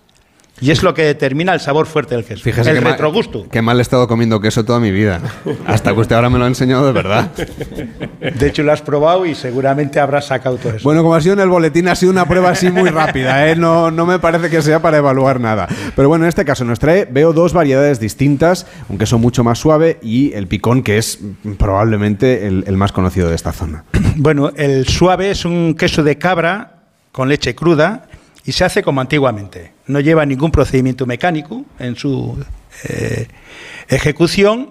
Se hace con un paño retorciendo para sacar el suero y después ya a, los cuatro o cinco meses se saca ya, la venta. Y el picón vejes treviso, que es denominación de, origen, eh, lleva cueva, lleva dos meses de cueva como mínimo, que se afina pues entre cuatro y seis meses. Este casualmente el viernes pasado quedó eh, tercero en el Campeonato del Mundo de, de Quesos, en el Goldsmith, en, en el último Campeonato del Mundo y estamos pues un poco contentos. Enhorabuena. Gracias. Vamos, estos quesos mundiales, la verdad es que es una competición durísima, ¿no? Bueno, se presentan unos 5.000 quesos, de los cuales van quitando eh, los quesos del principio porque están deformados, por lo que fuere, y vas, vas pasando eliminatorias hasta que ya eligen tres. De esos tres, pues somos el tercero. Y después ese uno, el primero, queda para el World, World Oro, que es el mejor queso, entrar dentro de los 10 mejores quesos. Todavía no, no hemos llegado. Algún día llegaremos. Enseguida lo vamos a probar. De- eh, comentábamos, señor Cubero, lo importante que son estos productos, ¿no? Para, también para la promoción turística, cómo de alguna manera la agricultura, la, la industria que tiene que ver con los alimentos y por supuesto los paisajes configuran también una manera de conocer Cantabria, hacerlo a través de sus quesos, de sus productos de proximidad, de los sobaos, de los dulces. Efectivamente, Carles, como hemos comentado antes, eh, la gastronomía, los productos Santander, Cantabria, de manera yo tengo que decir Santander, que es magnífico, es la capital de Cantabria. Eh, Cantabria tiene una huerta eh, magnífica. Tenemos mar, tenemos tierra, tenemos todo. Entonces, tenemos unos productos que gracias a Dios eh, son muy, muy valorados y la gente viene aquí a probarlos. Bueno, y está el cocido de lebaniego, que antes hemos escuchado cómo lo preparaban aquí en Potes y que es una institución, creo yo. Por supuesto, mira, el cocido lebaniego aquí es una institución y además está buenísimo, lo habéis probado vosotros también. Quiero decirte que nosotros aquí en Líbano ahora con la Feria del Orujo, casualmente, también vamos a probar todo, todo tipo de cosas. Vamos a hacer unas degustaciones magníficas y el cocido es uno de los productos estrella de aquí, de este, de este valle. Pues nos acompaña nada más y nada menos que Eugenio Cuesta, que es tesorero y fundador de la Cofradía del Orujo y Vinos de Liébana. ¿Cómo está? Muy buenos días. Hola, buenos días. Usted no nos ha traído orujo y ha hecho muy bien porque tenemos que hacer el programa, pero sí nos ha traído el alambique con el que se La destila. alquitara, La alquitara. La alquitara. Sí. Nosotros aquí destilamos con alquitara. ¿Cuál es la diferencia? La Que diferencia ya ve que yo no la sé. La diferencia entre destilar con alquitara o con alambique, pues eh, la alquitara es esta que tenemos aquí delante, tiene, consta de tres partes, la parte de abajo que es la cuba, donde se mete el ollejo, o la, la- la parte después de pisar las uvas que quedan los- las pieles, las granas, la- el- los racimos, esto se destila. eh, aquí se condensa, sube, eh, esto es una copa que va llena de agua, en el centro lleva una especie de, ya lo puedes ver, de campana interior, aquí es donde condensa el orujo y luego sale por un pitorrito aquí. Es decir, que se enfría, digamos, y se enfría al aire. en, en el agua. El agua es la que lo enfría. Aquí tenemos Ajá, una alquitara al natural, como, como está destilando. Y Pero sin serpentín, entiendo que sin es la diferencia. serpentín. Vale. Y entonces el alambique, a diferencia de la alquitara, eh, tiene una cuba y luego de la cuba sale, tiene una, un, ese es el, Sí, sí, el alambique le conozco. Tiene aquí una, una pequeña bola y desde aquí ya sale un tubo que es como un serpentín que se introduce dentro de un cubo de agua fría y al final del serpentín sale ya licuado el, el orujo. Y la fiesta del orujo será la próxima semana. La fiesta del orujo A ver, es nosotros nos la vamos a el perder, pero próximo fin de semana. Anime usted a la gente viajera que esté por aquí. Hombre, Además, pues hemos es- visto esta mañana eh, en el desayuno, hemos visto gallegos, hemos visto vascos. Es decir, que la gente de, de todas las comunidades del entorno, gente de Madrid también, que tienen buena conexión, La, pues la fiesta del orujo cada año tiene más tradición y viene más gente. Ya, ya, ya fue declarada hace creo que cinco años fiesta de interés turístico nacional. Y, y nada, animar a la gente a que venga porque estoy seguro que se lo van a pasar bien. Claro, nosotros estamos en el interior, pero Cantabria también tiene una costa estupenda y está con nosotros Fidel Ortiz, que es director de Anchoas Codesa. ¿Cómo está? Muy buenos días. Hola, Carles, ¿qué tal? Que Buenos podríamos días. decir que son las reinas de la promoción también turística, con permiso de todos los demás, ¿no? Bueno, sí, a ver, la, la anchoa es un producto estrella. Nosotros, bueno, yo hoy represento a mi empresa, a nuestra empresa familiar, que estamos ubicados en, en Laredo, en la zona oriental de Cantabria, que digamos es la cuna eh, de la anchoa de calidad a nivel mundial. Y bueno, pues nosotros somos especialistas en, en lo que es siempre anchoa de Cantábrico. Tenemos una joya aquí en el Cantábrico, que es el bocarte o boquerón de, de primavera, de abril y mayo. Y bueno, pues por supuesto siempre 100% elaborado en Cantabria, que es lo que le da el valor añadido, genera puestos de trabajo y, y la calidad del producto, por supuesto. A mí siempre me llama mucho la atención cuando uno coge latas de, de anchoas de diferentes marcas. Claro, los ingredientes son más o menos iguales. Entonces, a ver, ¿cuál es el secreto para que unas sean más buenas? Pues a ver, todo el paso desde el principio es importantísimo. Bueno, todos los pasos. Pues por ejemplo, en este caso, eh, mi padre y yo recorremos en abril y mayo todo el pescado que entra en Codesa. eh, lo compramos íntegramente mi padre y yo en subastas en los puertos. Luego tener un equipo humano, mm, digamos, no solo las mujeres que elaboran la anchoa y que limpian, sino también en oficina que hagan un buen seguimiento, una buena atención también a, los clientes. Y luego, por supuesto, en este caso también mi tío, eh, Julián, eh, que digamos es el maestro conservero ¿no? en, Codesa y digamos es el que le da, pues como veis ahí en, la lata, pues ese color homogéneo rojizo teja. Eh, como decían también con el queso, esto, la primera yo siempre recomiendo comerla sin pan para notarle la mordida, la textura, que, que esté bien limpia y bueno, él trabaja muy bien las prensas, pues eso, para darle también esa, esa mordida. Pero siempre una anchoa buena, de primavera, fresca, de alba y luego, pues bueno, un proceso de elaboración que se haga en, en nuestro caso en, en- en Laredo, en Cantabria, y cuidando todos esos pasos, ¿no? Limpiándolo bien, dándole un buen punto de curación, que generalmente en nuestro caso es un año, la curación que lleva la anchoa en, en el barril, y luego, pues bueno, pues una, una buena elaboración, siempre semiconserva, siempre tiene que estar en frío, sin romper la cadena de frío, y una, una temperatura óptima de consumo como el vino. Si se nos calienta, se nos estropea. Entre 16 y 18 grados es la temperatura óptima. O sea que es una ciencia casi como la de afinar el queso. Bueno, así, aquí cada uno defienda su negocio, está claro. Ahí está. Además es que marida muy bien, creo yo, el queso y la anchoa, ¿no? Por supuesto. Sí, por supuesto. Y el orujo. Por supuesto. Ya para hacerlo El orujo es la guinda. Efectivamente. Oiga, ¿cómo se afina bien un queso? Bueno, el queso se afina a los dos meses, que es el tiempo que tiene que tener el, queso en la cueva. A los dos meses hay un queso de la, serie que le tenemos como guía. Entonces eh, se coge, se le mete una cruceta y se cruza el queso y entonces una vez que se cruza el queso ya sabes qué color va a tener el queso y picas. Y sabes ya cómo va a ir. Y ahí determinas si va a tener estar cuatro meses o va a estar dos meses o va a estar un mes. Voy a venir yo un día que usted me haga un curso, porque esto tengo que aprenderlo. No para dedicarme, ¿eh? solo es pura curiosidad gastronómica. No tenemos nada que esconder. Carlos. Me ha dicho usted que no es difícil, No, pero no, No. sé qué se- no sé qué te usted en mérito. eh, bueno, eh, creo que no es difícil. eh, es lo mismo que para ti presentar. Bueno, no se crea. Oye, lo del queso. Primero hay que empezar la cata por el suave y después llegar al picón, ¿no? Que es mucho más intenso. El picón es el último queso. No, tenemos un queso más fuerte. Tenemos un queso con 16 meses de cueva, que es, es bárbaro. Es ya muy fuerte y es para una gente muy singular, pero siempre empezar por el queso pequeño, sí, sí. Peso Pues, suave. pues ahora le toca a Víctor Herranz hacernos un resumen de lo que ha sido este viaje del equipo de gente viajera por estas tierras de Cantabria. Pues mira, Lamelo, aparte de visitar los callejones del pueblo de Potes, la ermita de San Miguel con las mejores vistas de los picos de Europa o el monasterio Santa Turibio de Líbana, durmiendo en el hotel Valdecoro, hemos degustado la comida de Casa Cayo, el cocido lebaniego, las anchoas con quesucos de Líbana, unos buenos vinos, de postre leche frita. Hemos cenado en el asador Llorente, donde hemos disfrutado además de la buena compañía de la ventresca, de las rabas, de las mollejas, de los boronos, que son unas morcillas de miga y manzana asada exquisitas, los quesos y el postre típico, como no, que es el canónigo. Y es que aquí, vamos, no. Es que tenemos una vida para, para hablar de los productos aquí de la tierra. Hay que quedarse más días. Gustavo Cubero, director general de Turismo de Cantabria, gracias por acompañarnos y hasta la próxima. Muy buenos días. Gracias a vosotros y animaros a venir aquí. Hombre, yo Ah. creo que acabamos de contar que hay anchoas, que hay quesos, que hay sobaos, que hay canónigos. Paisajes. Claro Recuerda vuestra vinculación aquí. Efectivamente. Llega Noticias Fin de Semana, Juan Diego Guerrero en directo en Onda Cero. Hasta mañana.